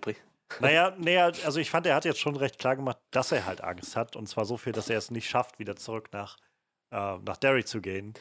Aber ich glaube, die Implizierung war halt, dass er, ähm, dass er weiß, dass sie halt ohne ihn, also dass, dass, er, dass er als fehlendes Mitglied, als jemand, wo sie wissen, dass er einfach nicht kommen wollte, weil die Gruppe sich gespalten hat, dass er da mehr Schaden noch anrichtet, als wenn er halt einfach nicht mehr da ist. So habe ich es jetzt wahrgenommen. Ich, ich bin tatsächlich auch noch nicht so ganz sicher, wie ich. Also, es glorifiziert so ein bisschen Selbstmord. Das ist halt so, wo ich jetzt so ein bisschen am Überlegen bin, was ich davon halte. Aber es war jetzt halt nicht, dass es den Film für mich kaputt gemacht hätte oder so. Ich habe es tatsächlich so verstanden, dass er schon gerade nach, dem, nach den Ereignissen des ersten Films, wo Beverly schon meinte, wir haben gerade nur überlebt, weil wir zusammengehalten ja. haben. Nur wir alle zusammen, weil wir keine Angst hatten. So, ich habe es tatsächlich schon so verstanden, dass, ähm, dass er das auch auf die aktuelle Situation übertragen hat und wusste, okay, wenn wir dieses Vieh wirklich ein für alle Mal besiegen sollen, dann müssen alle, die anwesend sind, wirklich furchtlos sein und dem gegenübertreten können. So, da darf kein schwaches Glied in der Kette sein. Und er hat sich selber als genau ja. dieses schwache Glied gesehen. So, ich kann, ja, ich kann verstehen, ähm, das, es hätte sicherlich auch einen Effekt gehabt, einfach zu sagen, ja, nee, nicht alle können so mit, mit so einem kosmischen Angstwesen umgehen. Aber es hat für mich schon relativ Sinn ergeben, ähm, wie er das dann in seinem Brief beschrieben hat dass es auch kein Selbstmordbrief war. Vor allem hat ihn das nicht nur als irgendeine so weinerliche Heulsuse irgendwie am Ende dastehen lassen, sondern er hat getan, was er getan hat, aus logischen Schritt. So ja. hat er es auch beschrieben. Ja, definitiv. Wie gesagt, also ich habe halt nicht so ein großes Problem damit oder so. Ich habe einfach nur so gemerkt, also es hat mich einfach, es war so ein kleiner Twist, der mich erstaunt hat am Schluss. Und dann äh, jetzt gestern, als ich so damit noch äh, gesessen habe und drüber nachgedacht habe, habe ich so ein bisschen gedacht, äh, glorifiziert oder, oder erhebt jetzt gerade so ein bisschen Selbstmord auf so eine, so eine Stufe, wo ich mir nicht ganz sicher bin, was ich davon halte. Ähm, mhm. Aber im, im, Kontext des Films hat es halt schon, fand ich, Sinn gemacht. Also, ich glaube, man hätte das einfach so stehen lassen sollen, dass er einfach nur mit dieser Last nicht klarkommt und sich deshalb einfach das Leben genommen hat. Ich glaube, das hätte das alles viel tragischer gemacht, als das, was sie daraus gemacht haben. So fand ich es halt irgendwie vollkommen Banane ja. so. Wie gesagt, das hätte auch auf jeden Fall, so wie du es beschrieben hast, funktioniert. Aber ich, also es hat mich jetzt nicht gestört, ja. so wie sie es gemacht haben, ja. wollte ich nur Ja, sagen. das Problem ist, dass da kommt noch mit einher, dass sie damit quasi das Buchende komplett, äh, also komplett gegenteilig gemacht haben und für mich ist halt echt so, also warum ich das Buch so krass in Erinnerung habe, ist halt tatsächlich der Epilog. Äh, da kommen wir dann gleich nochmal zu. Aber äh, durch diese Stan-Geschichte ist es halt, weiß ich nicht, der, mir fehlt da halt irgendwas, ne? Weil eigentlich ist das Ende von S halt super tragisch und traurig.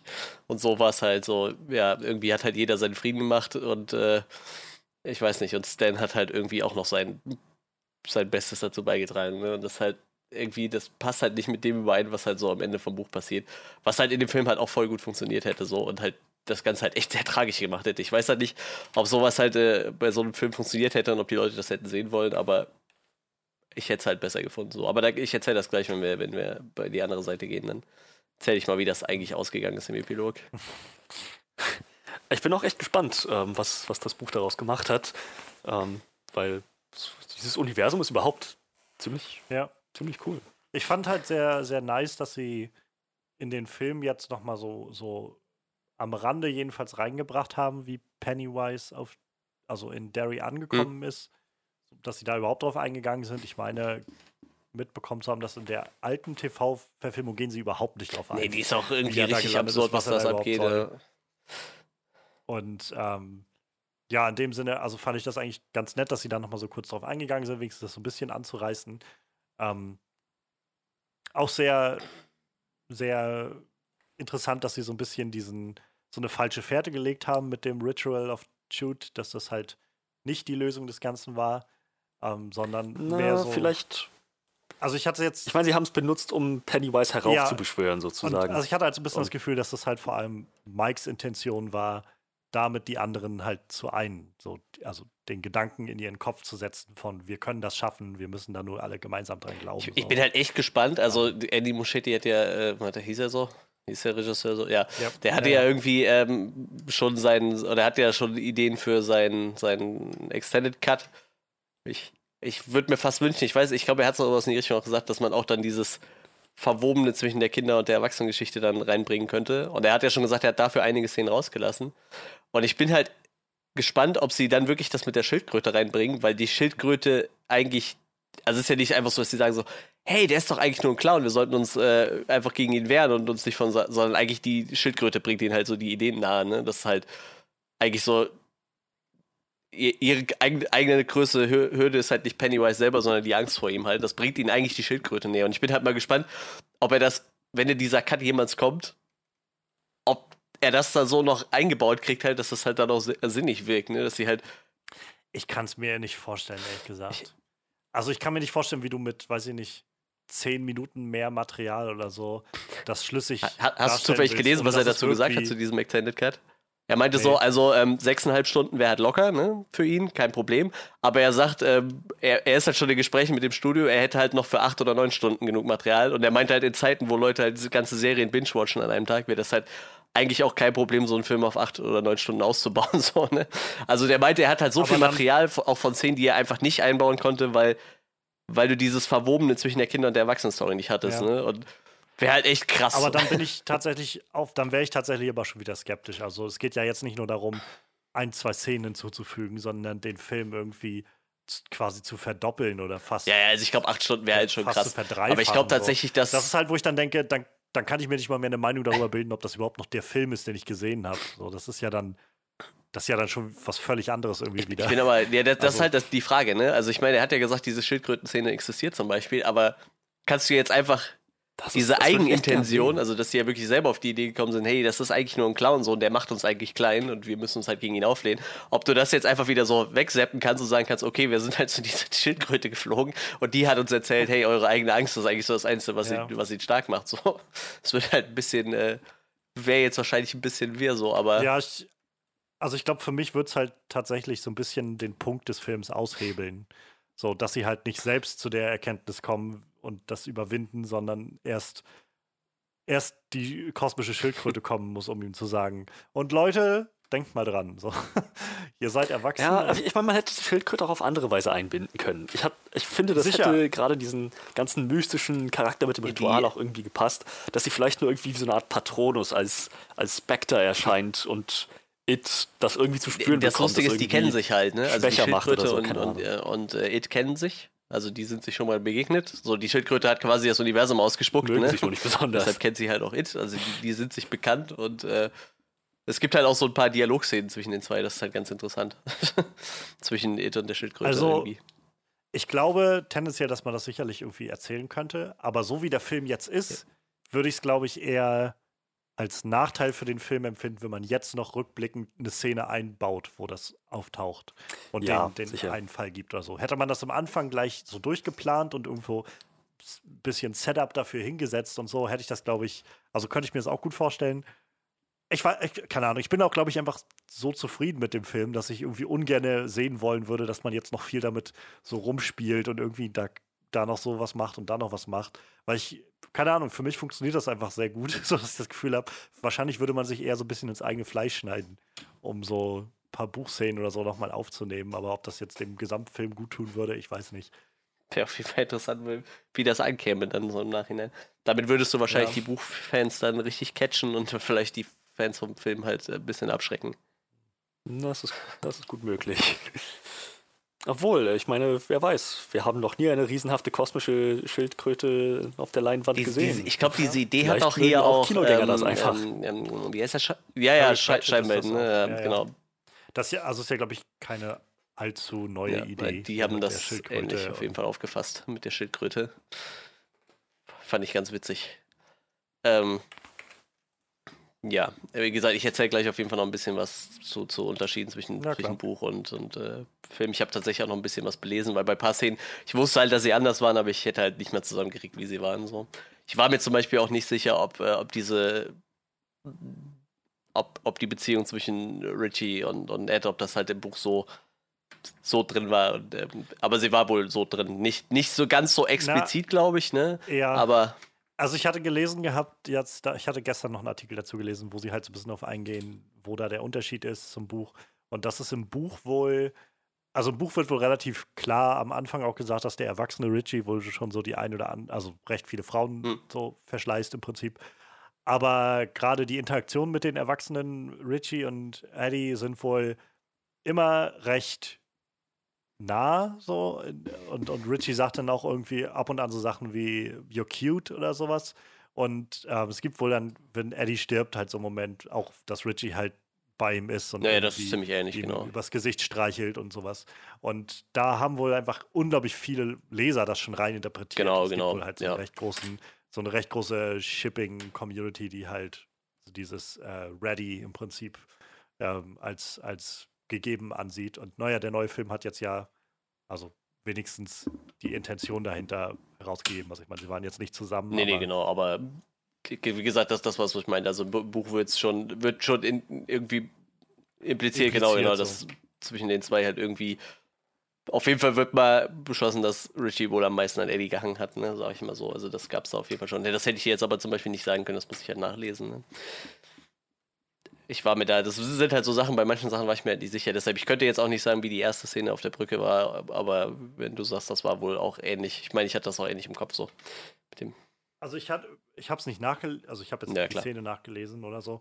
Ich habe halt bloß, als es um diese Szene ging, also und ich so ein bisschen einfach meinte, ich, mich hat diese Hm. Szene halt nicht wirklich gestört in Nö. dem Sinne. So, ich fand es halt, wie gesagt, heftig mit anzusehen und es tut irgendwie weh, das zu sehen. Aber ich hatte halt schon das Gefühl, dass es irgendwie passt. Und da meinte halt bloß jemand dann drauf, dieses Hate Crime, was da passiert, ist halt im Buch genauso drinne. Und ähm, das habe ich halt mehrmals gelesen. So die, in den Einzelheiten wird es wahrscheinlich noch ein bisschen Unterschiede kleine geben, aber ich glaube, dieses schwulen Paar scheint da zu sein und da auch ähnliches Pech zu haben. Ich meine, es ergibt doch sogar aus ähm, der Perspektive von Pennywise Sinn. Diese, diese beiden müssen doch zu Tode verängstigt Ja, gewesen sein. ja. Gerade der eine, der über, über die Brücke geworfen wurde. Klar, dass S dann irgendwie das Gefühl hat, ja, hier gibt's ordentlich gewürztes Fleisch. Ja, total. Wie gesagt, also ich, ich finde, es macht halt super Sinn. Ich kann halt aber auch einfach verstehen, dass es irgendwie genug Leute gibt, die sagen, ich will das jetzt nicht sehen. So, ich finde das ein bisschen unnötig, dass man jetzt auch noch irgendwie zeigt, wie, wie zwei Homosexuelle einfach so zusammengeschlagen werden und mit über die Brücke geworfen werden oder sowas. Und wie gesagt, kann es auch akzeptieren, dass Leute das vielleicht ein bisschen zu heftig finden. Ja, aber mal irgendwie, ich weiß nicht, es war halt echt ein guter Aufmacher halt irgendwie, ne? Also, Ja. Es hat halt viel in sich Ja. reingepackt. Also, und gerade halt mit Blick auf das, was sie mit Richie geplant haben für den Film, hat es halt noch mehr für mich am Ende Sinn gemacht, dass das da war.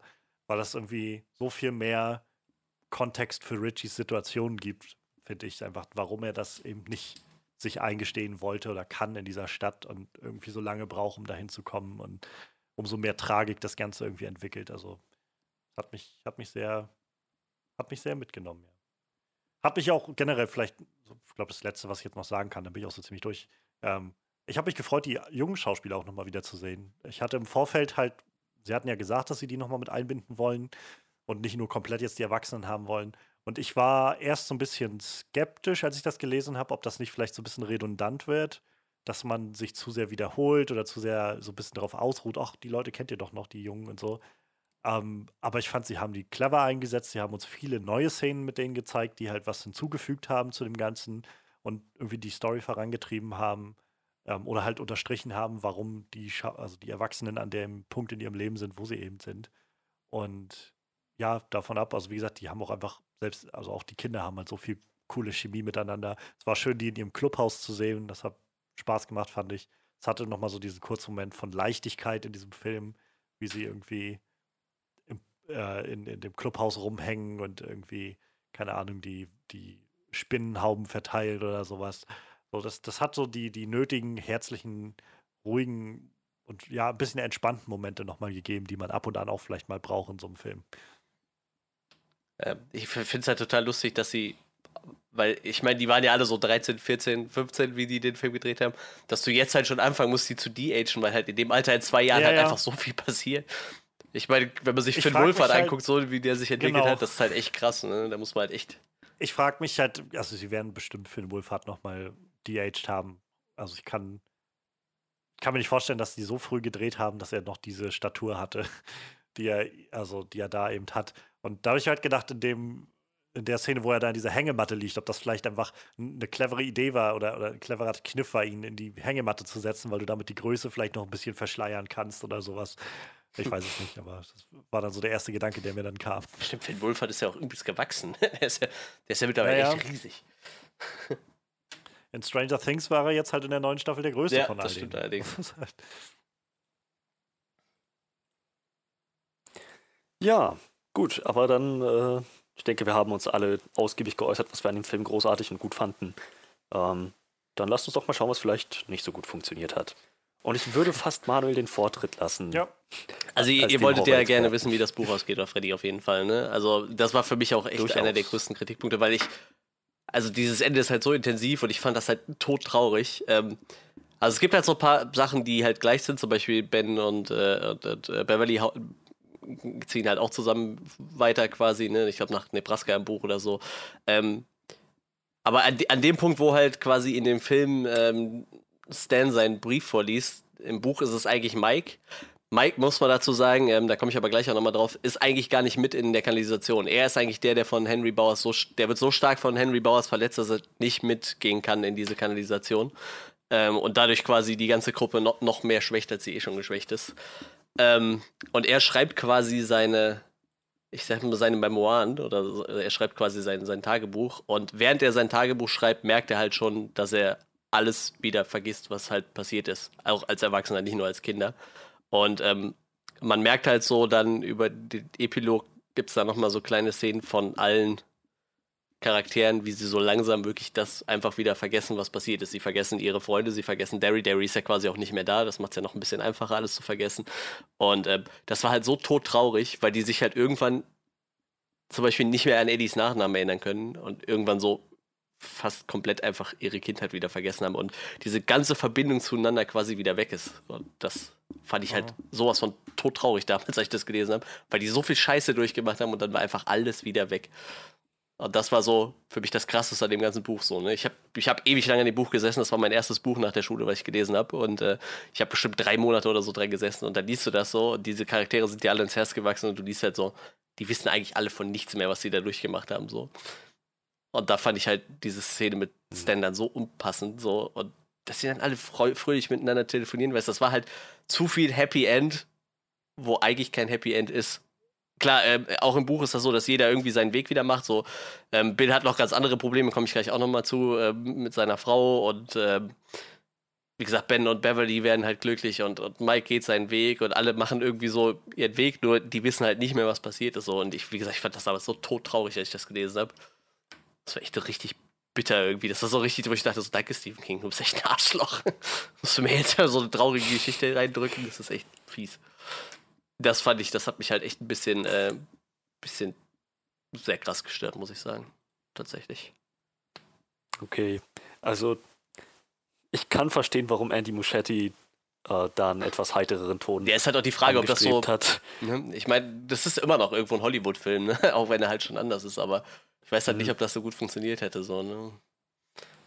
Also ich glaube, das ist meine Spekulation, aber ähm, ich glaube halt einfach, dass mit dieser, dass das halt auch mehr so der, der logische Schluss war für das, was er halt irgendwie ausdrücken wollte. Ich glaube, es ging ihm halt einfach sehr um, und das basiert jetzt alles nur auf meiner Interpretation des Ganzen, aber eher um, um diese Bewältigung des Kindheitstraumas, die das Ganze so versinnbildlicht.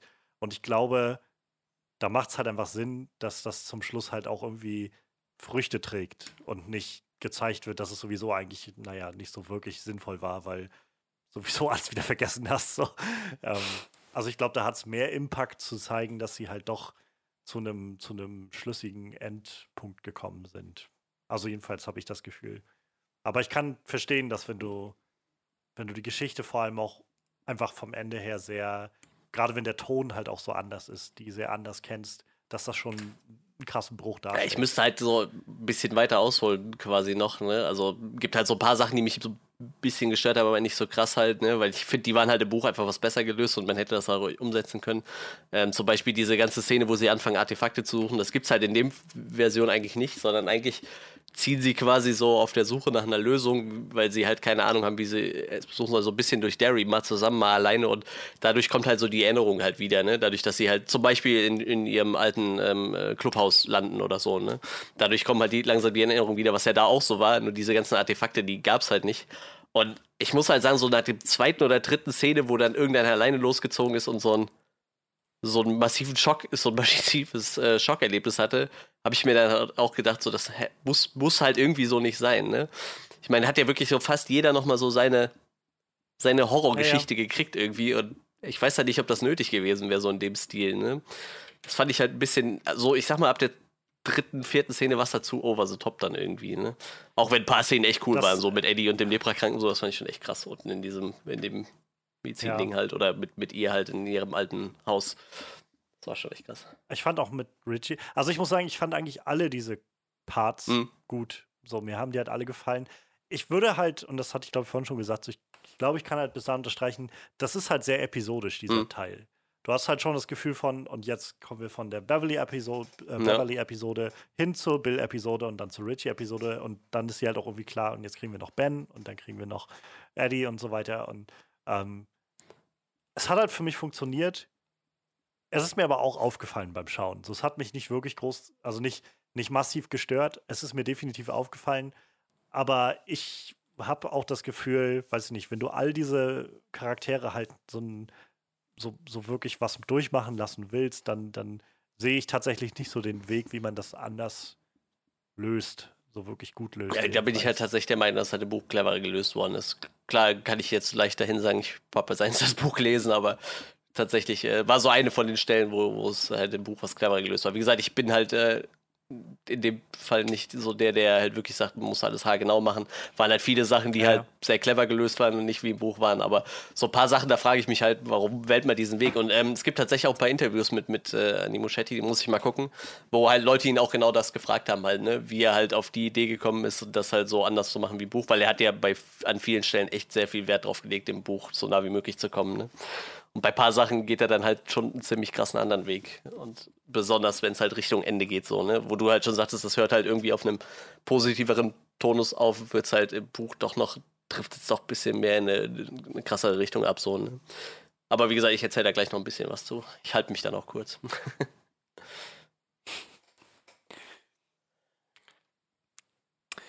ja. Ähm, Gut, dann würde ich mich mal äh, einklinken. Äh, Dinge, die uns nicht so gut gefallen haben. Äh, Manuel möchte sich noch zurückhalten mit seinem äh, mit, seinen, mit weiteren äh, Details aus dem Buch. Ja, wie gesagt, das Schlimmste war für mich halt echt so, dass, dass das Ende so auf einem anderen Ton aufgehört hat. So, ne? Aber wie gesagt, da sind halt so ein paar Sachen, die, die, die hau ich gleich mal noch raus, die ich ein bisschen komisch fand. Also, eine Sache, die mir aufgefallen ist, und ich bin mir nicht mal sicher, ob ich das großartig negativ anbringen möchte, aber es geht, glaube ich, schon ein bisschen mehr in die Richtung. Ähm, es, es heißt ja immer, es bevorzugt Kinder über Erwachsene, weil die Ängste von Kindern unmittelbarer und simpler und reiner und einfacher sind. Oh, das ist so mehr der Kick, mehr so dieses, anscheinend so mehr das, das bessere Geschmackserlebnis für, für S. Und ich habe mir gedacht, okay, ich, ich, kann mir jetzt nie wirklich was darunter vorstellen, so hundertprozentig. Und dann dachte ich, gut, es ist einfach ein interdimensionales äh, Chaos, Gottheit, Entität. So, vielleicht muss ich das gar nicht so genau verstehen. Nach diesem Film habe ich, glaube ich, eine recht klare Vorstellung, was damit gemeint ist. So, ähm, ich meine, ich verstehe schon, sie, wenn man an die Szene denken zwischen äh, Richie da auf, in, in, dem Park, wo es mit den Ballons mhm. über ihn geflogen kommt. Ich verstehe schon. Ähm, so, es versucht ihm jetzt gerade, versucht jetzt gerade seine, seine pathologische, komplexe Erwachsenenangst auszubeuten, dass seine Homosexualität äh, zutage kommt und äh, welche, welche Folgen das für ihn und sein Leben haben könnte. So, und deshalb macht sich gerade darüber lustig. So, ich, I know your secret, your dirty little secret. So, ich, ich verstehe schon, worauf S gerade hinaus will, dass es gerade an seine Substanz kommen will. Andererseits ist das auch nicht sehr viel anders als irgendein so Schulhofbully, der sich jetzt gerade darüber lustig macht. Hey, hey Fag, hey Schwuchtel, ich weiß, ich kenne dein Geheimnis. Jetzt gib mir dein Pausenbrot, sonst, sonst verrate ich es allen. Also, keine Ahnung. Ja, ich schätze, dass das ist einer der Gründe, warum, warum Kinderängste leichter auszubeuten sind. So, auch später mit, äh, mit Ben in dem, äh, in, in der Festung, oder wie haben sie das da genannt? Da im Clubhaus, genau wie er ihn da äh, in, in, dieser Vision verschüttet. So, auch da wieder, ja, ich, ich, ich verstehe. Er versucht ihm gerade aufzuzeigen, dass alle Mühen, die er sich in seinem Leben gemacht hat, ja dann doch für nichts waren, doch umsonst waren, dass er alleine stirbt. So, dass das auch so eine pathologische, komplexe Angst ist, die er versucht auszubeuten. Andererseits auch da wieder, das ist nicht sehr viel anders als derselbe Schulhof-Bully, nur irgendwie 20 Jahre später beim Klassentreffen. So, hey, hey, dein ganzes, dein ganzes Geld und deine Sit-Ups und so, das hat, das hat er ja überhaupt nichts gebracht letzten Endes. Er spricht ihn explizit auf seine Sit-Ups an. S, diese interdimensionale kosmische Gottheit der Angst und Der Zerstörung, versucht gerade jemanden mit Sit-Ups aufzuziehen. So, sorry, aber ich meine, stell, stell dir vor, das ist in irgendeinem Lovecraft-Comic, irgendjemand begegnet einer Chaos-Gottheit äh, aus der Pan-Dimension und äh, kurz bevor diese Gottheit ihn verschlingt, versucht sie ihm nochmal klarzumachen, wie unbedeutend sein Leben ist und setzt an, ah ja, also dein ganzes Geld und dein Erfolg und deine Sit-Ups und deine fettreduzierten Frühstücks-Cornflakes haben dir ja doch nichts gebracht. Ich so, ja, das, das ist jetzt vielleicht nicht unbedingt das Gruseligste und ähm, Verrückteste, was man in diesem Moment sagen könnte. Das ist, das, das bedeutet im Prinzip einfach nur, dass selbst so ein, so ein interdimensionales äh, Angstgottwesen wie es mit so, mit so völlig banalen menschlichen Tätigkeiten vertraut ist, wie Sit-Ups oder so sexuelle Orientierung auch sehr gut versteht.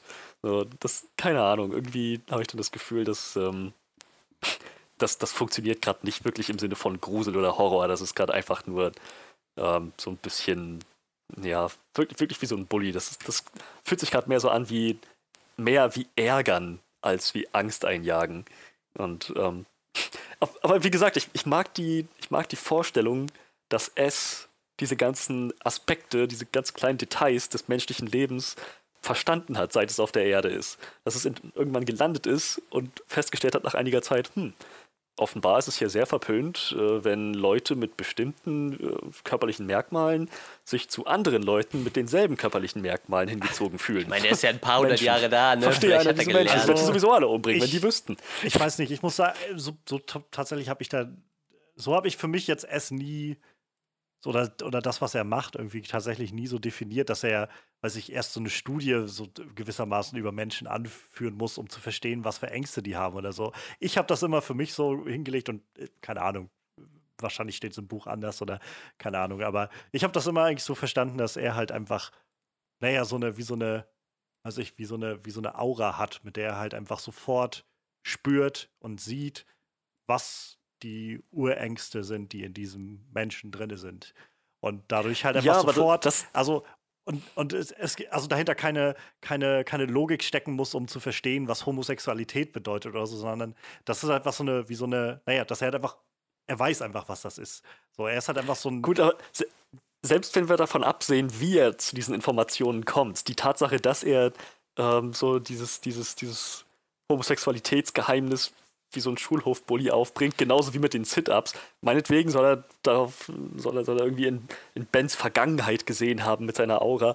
Trotzdem, das ändert nichts an der Tatsache, dass dieses kosmische Angstwesen das, das alles Mögliche zerstört und verschlingt und terrorisiert, was ihm in die Quere kommt, das versucht ihn jetzt gerade mit Sit-Ups naja, aufzuziehen. Also, äh, das ist sowas halt Banales. für mich insofern, also für mich dadurch, ich kann verstehen, dass das so ein bisschen entzaubernd vielleicht wirkt. Ähm, für mich hat es halt insofern funktioniert, weil ich einfach an dem Punkt war, als das auftauchte im Film, dass halt, naja, mir, er, er sieht es halt sehr, in, er, er guckt halt wirklich individuell auf diese eine Person, was diese eine Person nach wie vor umtreibt und, und quasi am meisten zermürbt innen drinne. Nämlich diese Angst, die Ben in sich trägt, dass das alles umsonst war, dass er halt sich diese, die ganze Mühe gemacht hat, alles das, nur um letztendlich doch völlig alleine in dem Clubhaus zu sterben. Ja, und ich- kann, kann, also ich verstehe, glaube ich, ich verstehe, was du meinst. Und ich sage, wie gesagt, auch total legitim. Ich kann nur sagen, für mich hat es dadurch funktioniert, dass ich irgendwie, weiß ich nicht, konnte das einfach gut glauben, weil ich schon das Gefühl hatte, dass es so unglaublich individuell war, was er da rausgesucht hat für ihn, um ihm so diesen Spiegel irgendwie vorzuhalten und wieder zu versuchen, ihn wieder zu diesem, ja, innerlich noch als Kind zu halten, sozusagen. Wie gesagt, ähm, ich verstehe sehr genau, worauf es dabei hinaus wollte und was die Intention war. Es war einfach nur, dass die Inhalte, mit denen es da angekommen ist, äh, Sit-Ups und Schwulengeheimnis, jetzt nicht das wären, was, ähm, was ich, wenn ich in der Haut dieser der betroffenen Person stecken würde, als wirklich panisch beängstigend betrachten würde. Das ist mehr wie, das, das meine ich halt mit der, mit der kindlichen Angst gegen die Erwachsenenangst. Die Erwachsenenangst ist halt so komplex und pathologisch, das ist, ist wirklich mehr so ein, nicht, nicht so ein Herzrasen, Adrenalinschub Angst, sondern das, was Esther angesprochen hat, war mehr so eine ernüchternde Erkenntnis, zu der man dann gelangen sollte. Und naja, ich weiß nicht, es, es, es hat halt so diesen, diese Figur einerseits interessant gemacht, weil das so ein, so ein Aspekt des Wesens von Pennywise beleuchtet, den wir noch nicht so genau gesehen haben, was ich, was ich echt interessant fand, dass Pennywise halt auch auf, so auf, auf Details achtet, so ins, sehr ins Detail geht mit, mit dem, was er versucht, äh, um, um Leuten Angst einzujagen. Aber andererseits ist halt das, was er da versucht hat, jetzt nicht besonders beängstigend im Horrorsinne gewesen. Das war wirklich mehr so im Sinne vom sozialkritischen Sinne, Ja, der also Selbstreflexion des, des Werts des eigenen Lebens. halt- so im philosophischen Sinne der Angst, aber jetzt nicht besonders so Herzrasen, Panik, Adrenalin. Es hat halt, es, das waren so Momente, wo ich dachte, hm, hat schon mal einfach jemand versucht, mit Pennywise zu reden? so, hey, ähm, ich weiß, du wirst mich gleich fressen, aber ich, ich, ich würde einfach nur gern von dir erfahren, wo, wie ist das, ähm, Lebewesen zu terrorisieren und deine Stücke zu reißen? Und äh, hast du schon mal über Alternativen nachgedacht? Äh, Gibt es Dinge, die dir Werd doch genauso viel. Spaß machen oder von denen du dich ernähren kannst? wie war das auf den äh, Welten, wo du vorher warst? Ich meine, du bist sicherlich weit rumgekommen, nehme ich an. So, ähm, das, das waren einfach Momente, wo ich das Gefühl hatte, gut, ähm, es gibt einfach, das sind, das sind jetzt Momente, wo es nicht mehr diesen, diesen Horroraspekt hat, dieses, dieses Ungewisse, dieses Vage, dieses wirklich Unberechenbare, sondern okay, das ist jetzt einfach nur ein Clown, der sich einen Scherz erlaubt.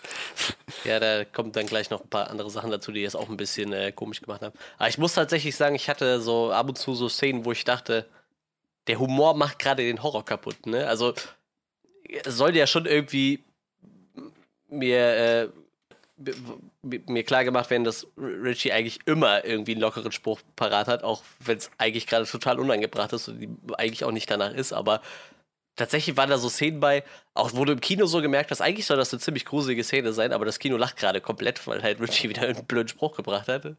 Und äh, tatsächlich waren da so ein, zwei Szenen, wo es mir dann den Horror kaputt gemacht hat. Also ich würde das jetzt nicht als krass gravierend äh, beschreiben, aber so Szenen gab es halt auch. Ne? So sehr ich den Horror sonst eigentlich zu schätzen wusste in dem Film. Aber so manche Szenen waren halt dann, da war der Horror, fand ich ein bisschen unpassend tatsächlich.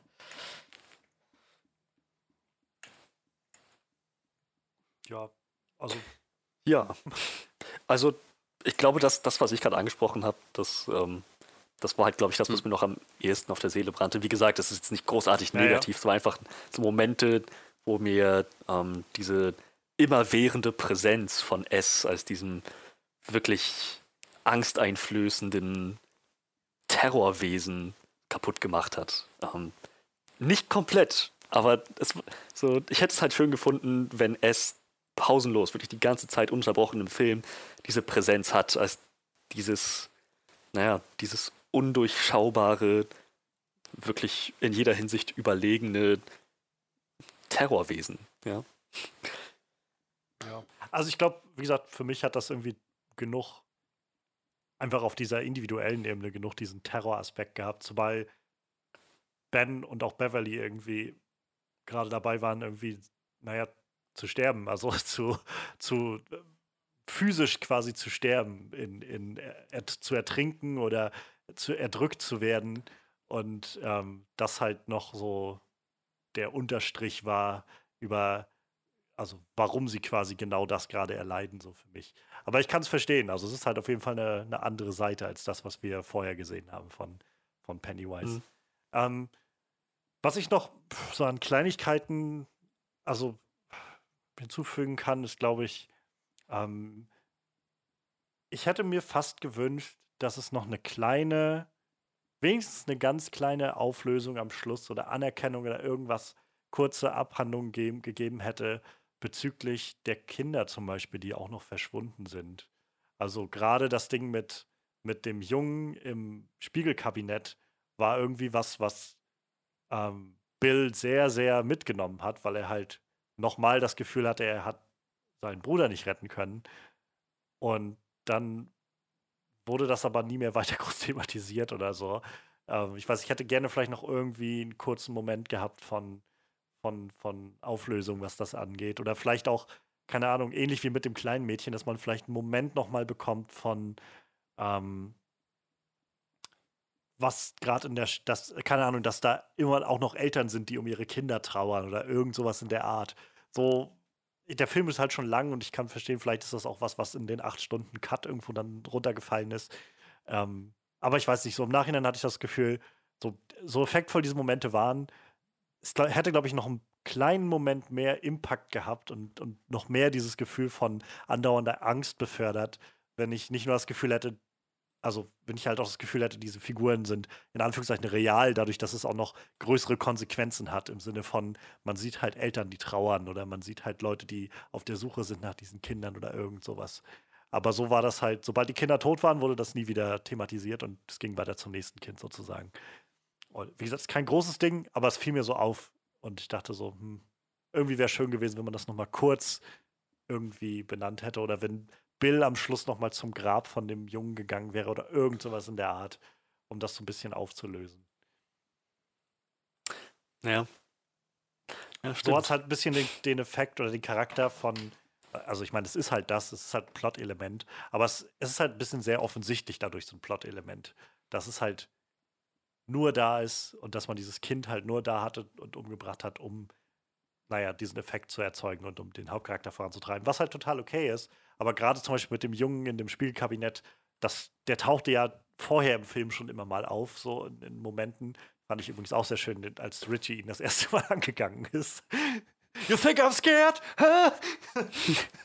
ähm, und ähm, dass dann halt, nachdem er tot ist, das nicht nochmal irgendwie so ein bisschen, gerade auch, wir haben seine Eltern vorher schon nochmal gesehen, so dass, ich weiß nicht, hätte mir nochmal so ein kleinen, so ein kleines bisschen was gegeben. Ähm, aber ja. Ich, aber das hat man ja die ganzen Filme nie gehabt, ne? Irgendwie so. Klar, ab und zu gab es mal so Vermisstenplakate, also finde Film, ich. Ja. Genau, also wenigstens sowas halt. Im letzten Film gab es halt wenigstens noch mal, mal so kleinere Momente, wo man, wo einfach klar wurde, in der Stadt ist einfach auch das Gefühl von, hier verschwinden gerade Leute. So. Und ja, die Stadt ist halt ein bisschen verblendet und achtet nicht auf alles oder so, aber dass man trotzdem so ein bisschen, ja, so ein bisschen mitkriegt, dass halt durchaus was, was, hm. was Bewegendes passiert. Und ähm, wie gesagt, es ist nicht schlimm. Es ist auch nichts, nee, bei weitem nichts, was mir den Film kaputt gemacht hätte oder so. Es war einfach nur was, was mir so beim drüber nachdenken aufgefallen ist, wo ich gedacht habe, hm, eigentlich ein bisschen schade. So, das hätte, glaube ich, noch mal ein bisschen Effekt haben können und so ein bisschen, so ein bisschen Gewicht entwickeln können, hätte man das noch mal so kurz, kurz beleuchtet irgendwie. Einfach nur einmal zeigen, wie, keine Ahnung, kurz eine, wie die Mutter oder so von dem, von dem Mädel irgendwie zu einem der, ähm, der, der Loser kommt und sagt irgendwie, hey, haben Sie, haben Sie meine Tochter gesehen oder irgendwie sowas. Ähm, weiß ich, hätte, hätte mir, glaube ich, noch so, so einen Ticken mehr gegeben. Ja. Ja, das stimmt. Ich bin auch gerade am überlegen. Nee, weiß ich nicht, ob das im Buch auch so war. Also ob man da mehr, mehr mitgekriegt hat aus der Stadt selber. Noch irgendwie Du kannst ja noch ein bisschen Gedanken darüber machen. Ich könnte vielleicht noch eine andere Sache ansprechen. Ähm, ich fand in dem, quasi im zweiten Akt, wo jeder seine mhm. eigene Story zu verfolgen hatte, es waren ziemlich interessante Interaktionen zwischen jedem der, der Loser und, und Pennywise. Aber es fand, ich fand es dann irgendwie, glaube ich, spätestens nach dem, nach dem dritten, nach dem dritten so Plot so ein bisschen mhm. ermüdend. Jetzt, ah ja, und der ja, nächste ja, das, Loser und der nächste ja, Loser und das nächste Artefakt. So, das keine Ahnung, es, es hat sich hat, hat sich ein bisschen länger gezogen, als ich es gern gehabt hätte, glaube ich. Ja, das, das, war halt genau das, was ich halt auch gedacht habe. Ich, ich, ich muss aber auch echt sagen, in der Art und Weise, was der Film, glaube ich, sagen will und wie er halt uns zeigen will, dass die alle ihr eigenes Päckchen tragen, sehe ich halt auch irgendwie keine große Möglichkeit, das, das wirklich anders zu machen. Also ich glaube, ich weiß nicht, ich glaube, es war halt nötig, dass die Kids oder dass die Kids, dass die Hauptfiguren halt alle mhm. sich individuell mit ihren Sachen auseinandersetzen und dass wir alle sehen, wie sie so Stück für Stück ihre Erinnerungen zurückbekommen und ähm, ihre, ihre ja, Traumata sich wieder offenbaren. Aber ja, es, es, es ist halt, glaube ich, geht auf Kosten einfach so ein bisschen des Tempos in diesem Teil. Und ähm, ja, wie gesagt, war jetzt halt kein großes, also kein, für mich jetzt kein Dealbreaker oder so. Ich glaube, für einige war es das halt, für einige Leute beim Zuschauen, die halt gesagt haben, ich finde es hier gerade einfach nur langweilig und ich sehe hier irgendwie nichts Neues so wirklich. Ähm, ich fand es halt schon clever und ich weiß halt zu schätzen, was sie da machen. Aber die logische Folge ist halt einfach, dass es sich, dass man, dass es sich ein bisschen abnutzt gegen Ende dieser, dieser Episoden. Hm. Ach so, was ich noch sagen wollte, ähm, es gab so ein paar Momente, wo ich das CGI so ein bisschen wo- wonky irgendwie fand. So, so nie so wirklich groß schlecht, aber manchmal so ein bisschen, keine Ahnung, als das in, in dem China-Restaurant losging, fand ich es manchmal so mit den Küken, so wo ich gedacht habe, das sieht mir gerade irgendwie so, so Uncanny Valley-mäßig aus, wo ich so, kann gerade noch nicht so ganz, also vergessen, dass das hier animiert ist, so wie das aussieht gerade. Und so ein, zwei Momente gab es davon noch. Nicht viele, aber so, so ein, zwei gab es in dem Film, wo ich so manchmal das Gefühl hatte von, hm, das war, das hat mich jetzt so ein Stück rausgeholt, weil ich, weil ich einfach in meinem Kopf in dem Moment der Gedanke aufpoppte, ah, das ist animiert. Das ist CGI, okay. Hm, nee, so nicht. Das ist CGI. Wie, ähm, gerade Manuel, wie fandest du denn zum Beispiel, fand ich zum Beispiel super creepy, die Szene mit Stanleys Kopf. Und das war ja, glaube ich, so ein bisschen The Thing. Ach so, ja. raten, Ja, das war ähm, cool. Das, das hat mir gut gefallen. äh, ja. Referenz, so mit dem Ja, ja. Spinnenbein an dem Kopf. Ähm, Fand, fand ich tatsächlich eine coole Szene. war ziemlich Ja. creepy, fand ich. ja. Also. Vor allem, wie er dann angefangen hat zu lachen. Und äh, es war so, äh, Ja, die fand Hm. ich tatsächlich auch ziemlich cool. Die hat mir gut gefallen. Das hatte ich jetzt gelesen in dem 90-Film, in dem Zweiteiler gibt es wohl die Szene mit dem Kühlschrank einfach auch, dass sie halt den aufmachen und da ist Mhm. der Kopf von Stanley drin und dann redet er halt ein bisschen, dann machen sie wieder zu. Ähm, aber da ist der Kopf wohl halt der, der erwachsene Kopf von Stanley. Was halt insofern so ein bisschen dumm ist, weil keiner von denen ja Stanley erwachsen gesehen Ja, hat. das stimmt. Das ist, Hallo, Aber Losers! Pennywise hat ihn erwachsen. Hallo, Losers! Wer, okay, und wer bist du? Wir haben dich noch nie Äh. gesehen. So. Ich bin Stanley. Ja, das kann ja jeder behaupten. Ja, das ist natürlich ja wirklich ein bisschen. Ich kann mich da nicht daran erinnern. An den, ich müsste den nochmal gucken. Ähm, ich habe auf jeden Fall hier, den Film. Vielleicht schaue ich mir irgendwann dann nochmal an. Aber jetzt muss, glaube ich, erstmal ein bisschen Zeit vergehen. Nee, aber tatsächlich, die Szene mit dem Kopf war schon ziemlich cool. Ich glaube, die ist auch. Äh, also, ich glaube, dann haben sie dann. Also, ich glaube, so fände ich es dann cooler, wie die Szene mit, wenn der Kopf einfach im Kühlschrank wäre, was gesagt hätte und sie hätten ihn zugemacht. So fand ich es dann doch schon ziemlich nett. Wie gesagt, sehr creepy. Hatte so eine Mischung aus allem Möglichen. Ne? Ich dachte, gleich springt er einem ins Gesicht, so wie so ein Facehugger aus Alien oder so. Also da kannst du halt so, so ein paar Referenzen an ein paar alte Ja. Filme irgendwie noch bringen. Ja, fand ich ganz nett. So, soll ich jetzt noch ein bisschen was erzählen? Zum, so zum Abschluss? Ähm, also der Film, der, der geht halt so ein bisschen in eine andere Richtung. Ich, ich würde sagen, ab dem Moment, wo Henry auf, auf Eddie trifft so und ihm das Messer quasi in die Backe rammt.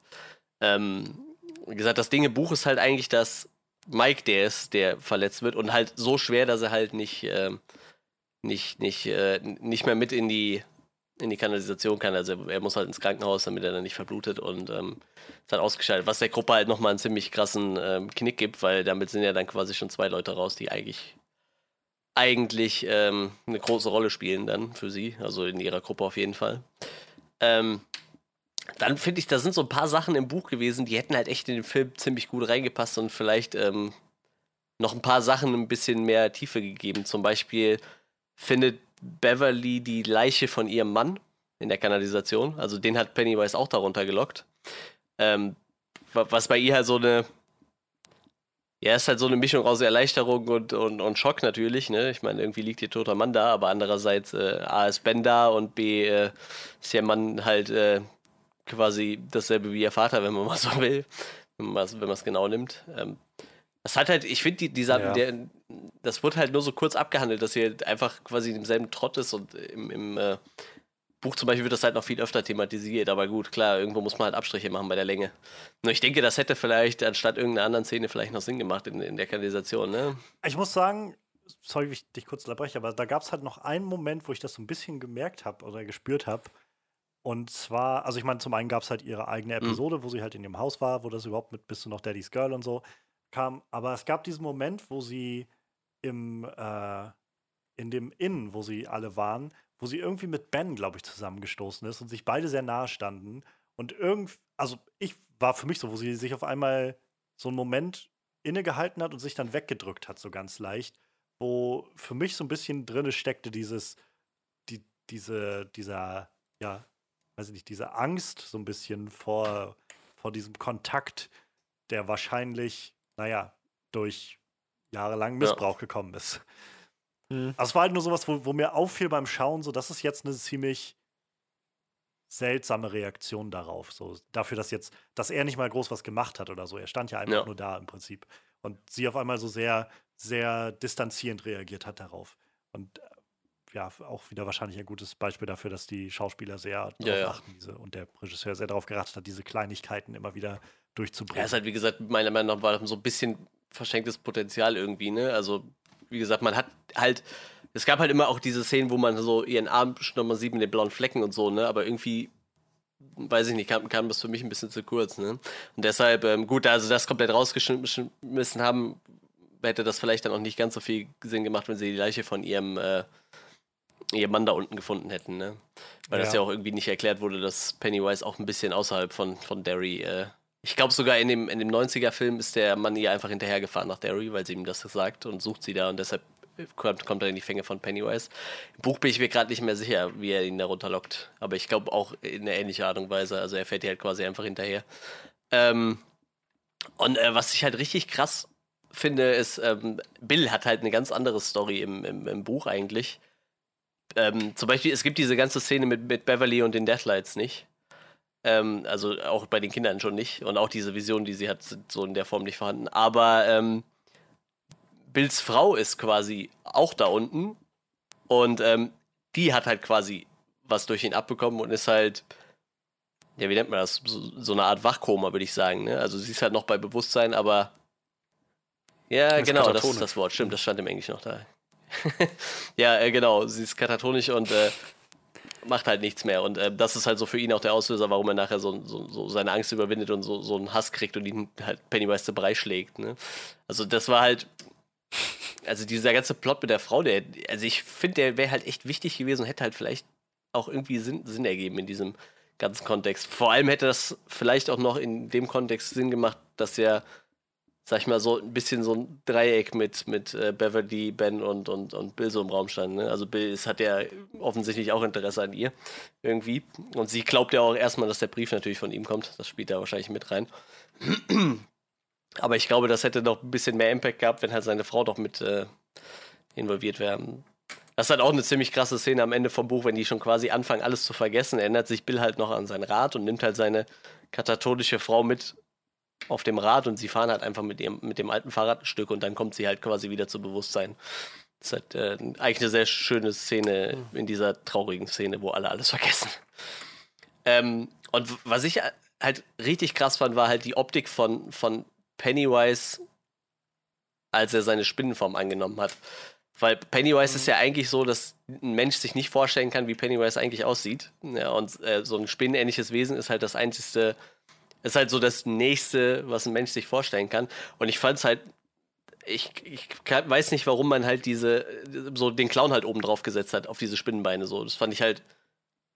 Also, das liest sich halt im Buch zehnmal cooler, als es im Film aussah, tatsächlich, weil im, im Film ist halt, im Buch ist halt komplett was anderes. Es ist halt einfach nur ein Spinnenwesen, ne?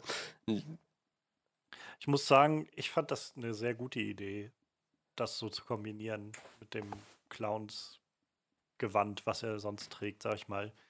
Denn, ähm, also ich habe Ausschnitte jetzt gerade gestern noch gesehen von dem ersten mhm. Film. Also von dem alten Film sozusagen. Ja, da haben sie es auch nicht gut umgesetzt. So. ähm, also ich meine jetzt mal unabhängig von der, von der Art und ja. Weise, wie es aussieht, und dass es halt sehr billig aussieht oder so, ist es vor allem, also wäre es für mich gewesen, dieser letzte Part in dem, in dem Katakomben da unten drunter, der ist ja auch nicht kurz. Das ist ja bestimmt noch mal eine Dreiviertelstunde, ja, ja. Also, die, die da unten sind.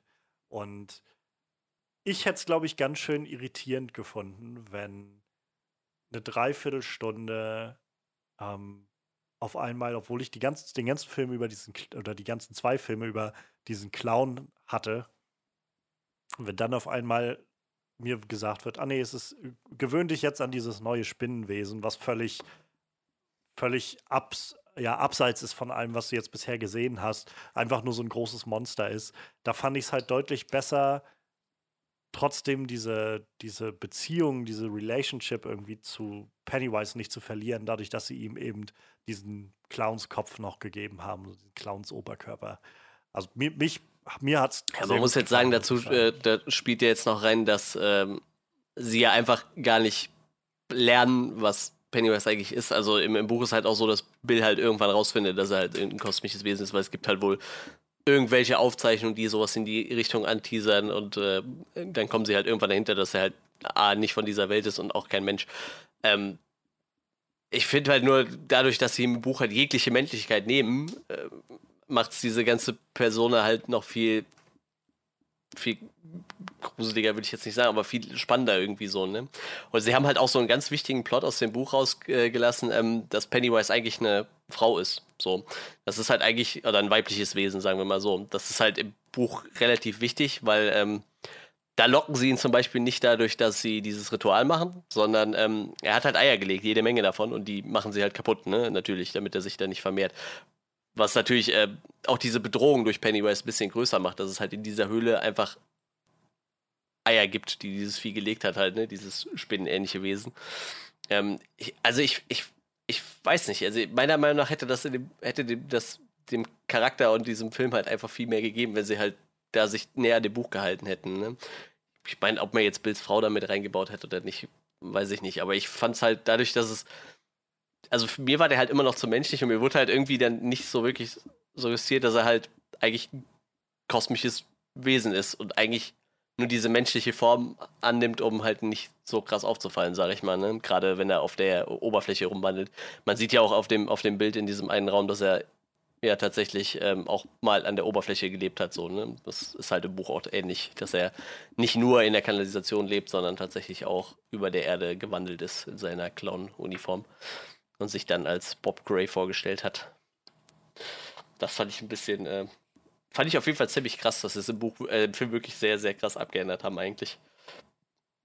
Und ich finde es schön, dass selbst für so interdimensionale kosmische Wesen die Konzepte von männlich und weiblich zu trennen. Ja, es ist halt, es ist halt eine Spezies so, ne? Also irgendwie schon irgendwie ein Lebewesen, ne? Natürlich irgendwas intergalaktisches, aber irgendwo kommen sie halt her. Und wie gesagt, im, im ähm, in die Arena wird halt auch äh, dann dargelegt, dass wir halt scheinbar auch nach Unterhaltung irgendwie suchen und dann halt sowas machen wie eine Kuppel um eine Stadt und gucken, was passiert, wenn die Leute nicht mehr rauskommen und ihnen langsam alles ausgeht. Wasser, Sauerstoff.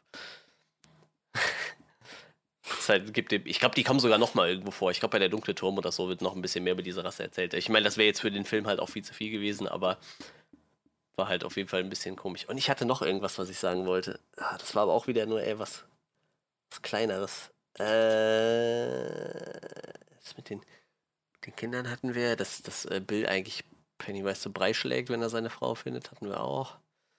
Äh, scheiße, ich weiß nicht mehr, was ich noch sagen wollte. Irgendwas war da noch, ich weiß es gerade nicht mehr. naja, vielleicht ähm, fällt es dir ja ein, während Johannes und ich unser Resümee ziehen. Könnt ihr tun, ja. Ich überlege nochmal. Okay. Gut. Außer, also, wenn ihr noch was habt, sagt gerne. Oh, ich, ich bin, glaube ich, durch. Das. Den Eindruck hatte ich nämlich auch. Okay. Ja, dann äh, äh würde ich mal beginnen. It Chapter 2 war ein sehr intensiver Film, genau wie ich es erwartet habe. Und hat mich nicht enttäuscht in dem Sinne, dass der Horror-Aspekt, der Gruselaspekt ähm, definitiv nicht zu kurz gekommen ist. Äh, sie haben sich Mühe gegeben, die, den Losers Club, die Kids jetzt im Erwachsenenalter auch authentisch wieder darzustellen. Auch das hat gut funktioniert. Und ja, Johannes hat es vorhin sehr schön dargelegt. Der Film hat auch eine sehr klare und stringente Thematik, die er verfolgt und ähm, die auch am Ende ein sehr gutes Payoff hat im finalen Kampf und letzten Endes in der Art und Weise, wie sie es besiegen. Nichtsdestotrotz äh, ist es ein äußerst bedrohliches Wesen und das kommt rüber. Es ist sehr gut inszeniert. Es gibt so ein paar Momente, die ich vorhin angesprochen hatte, ähm, wo diese einfach dieses, dieser undurchschaubare Terror von Pennywise nicht so gut rüberkommt, wie man es vielleicht gerne hätte, wo diese beängstigende Atmosphäre nicht so präsent ist. Ähm, aber das sind einzelne Momente und auf der anderen Seite geben die einem so interessante Aspekte in das Wesen von, von ihm, von S, von It, von Pennywise. Ähm, also ja, auf, auf äh, jeder, jeder Habenseite, beziehungsweise auf jeder, auf jeder, auf jeder Soll-Seite steht auch eine Habenseite. Und ähm, ich bin letzten Endes sehr gut unterhalten worden und ähm, war sehr, sehr, sehr, sehr investiert. Durchaus Herzrasen, Herzklopfen. Äh, das hat der Film also sehr gut, sehr gut erfüllt.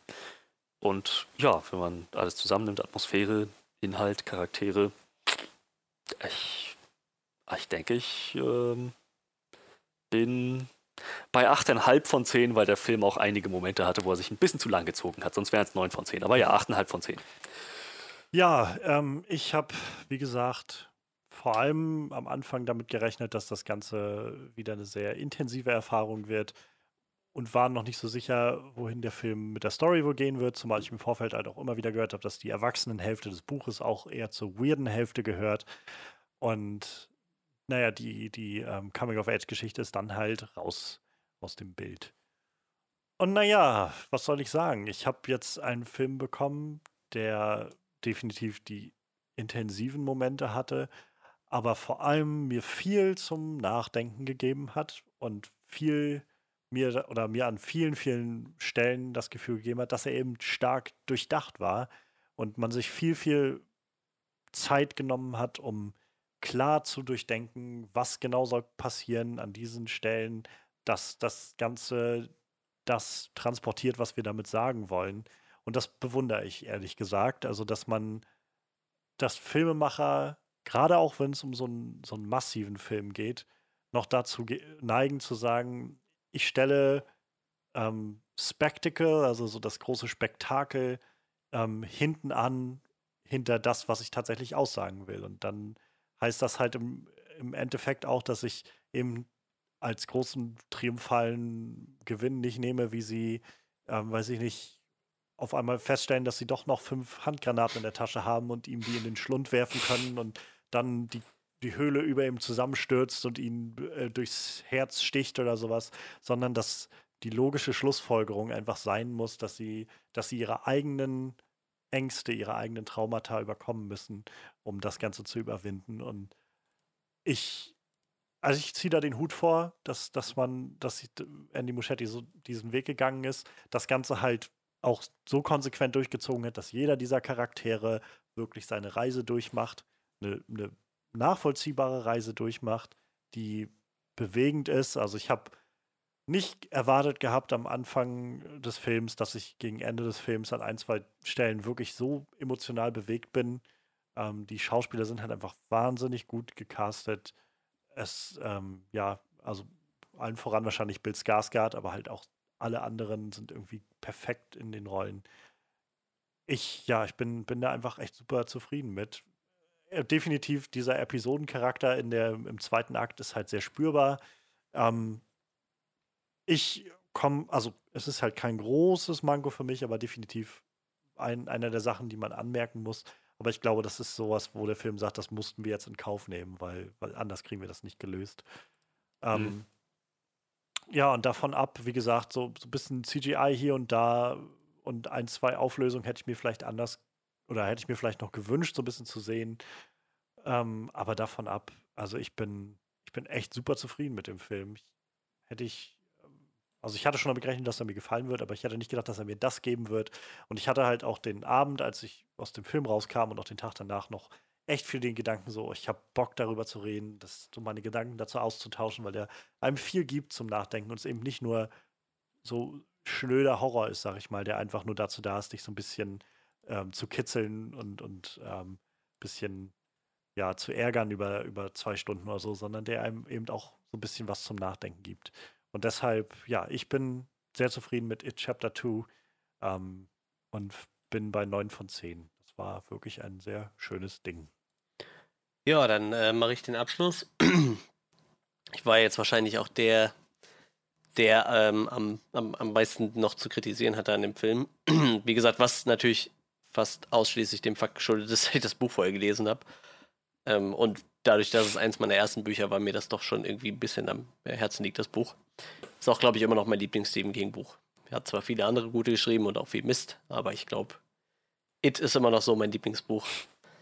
Und irgendwann nehme ich mir die Zeit und bestelle mir mal ein neues. Peter, das ist nämlich von 2003, habe ich eben gesehen. Das habe ich damals auch selber nur geschenkt bekommen. Werde ich mir irgendwann mal ein schönes, vielleicht eine schöne Hardcover-Ausgabe, ab und zu gibt es ja nochmal welche, davon gönnen und das nochmal lesen.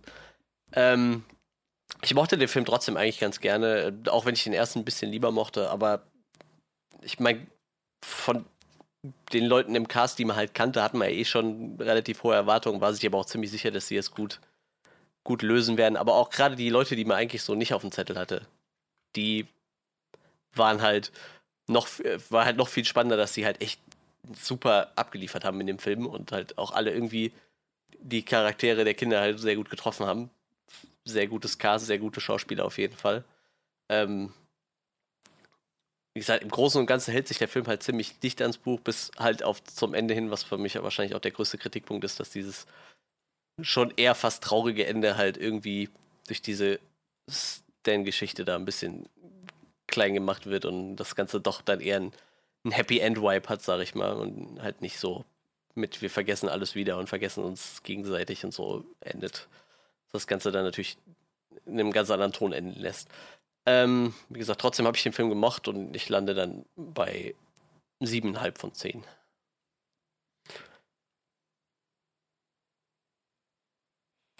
Gut, dann haben wir also alle unsere Meinungen kundgetan. Ähm, ich schätze, wir sind alle zufrieden mit dem Film im Großen und Ganzen. Ähm, und aber lasst uns gerne wissen, was, was ihr von dem Film gehalten habt. Ähm, wem stimmt ihr mehr zu? Mehr der 9 von 10 oder mehr der 7,5 von 10 Sparte? Oder tatsächlich irgendwas in der Mitte? Ähm, Gab es Dinge, die wir vielleicht äh, völlig außer Acht gelassen haben, die, die ihr gerne erwähnt sehen wollt? Wenn das so ist, schreibt uns in die Kommentare. Ihr findet uns auf äh, allen Plattformen, die in der Beschreibung äh, erwähnt sind. Und ähm, ja, wir sehen uns dann, äh, hören uns dann hoffentlich nächste Woche wieder zu Joker. Nee, der kommt, glaube ich, noch Oder? nicht raus. Der, das dauert noch ein bisschen. Ah, Ich weiß, machen wir denn nächste Woche? weiß auch noch nicht. Ich mag, ich, wir werden gleich mal schauen. Okay. Ähm, genau, aber wir hören uns dann hoffentlich nächste Woche wieder zu äh, was auch immer wir uns dann überlegt haben. Gut, ja, bis dann. Äh, bleibt uns wohlgesonnen und ciao, ciao.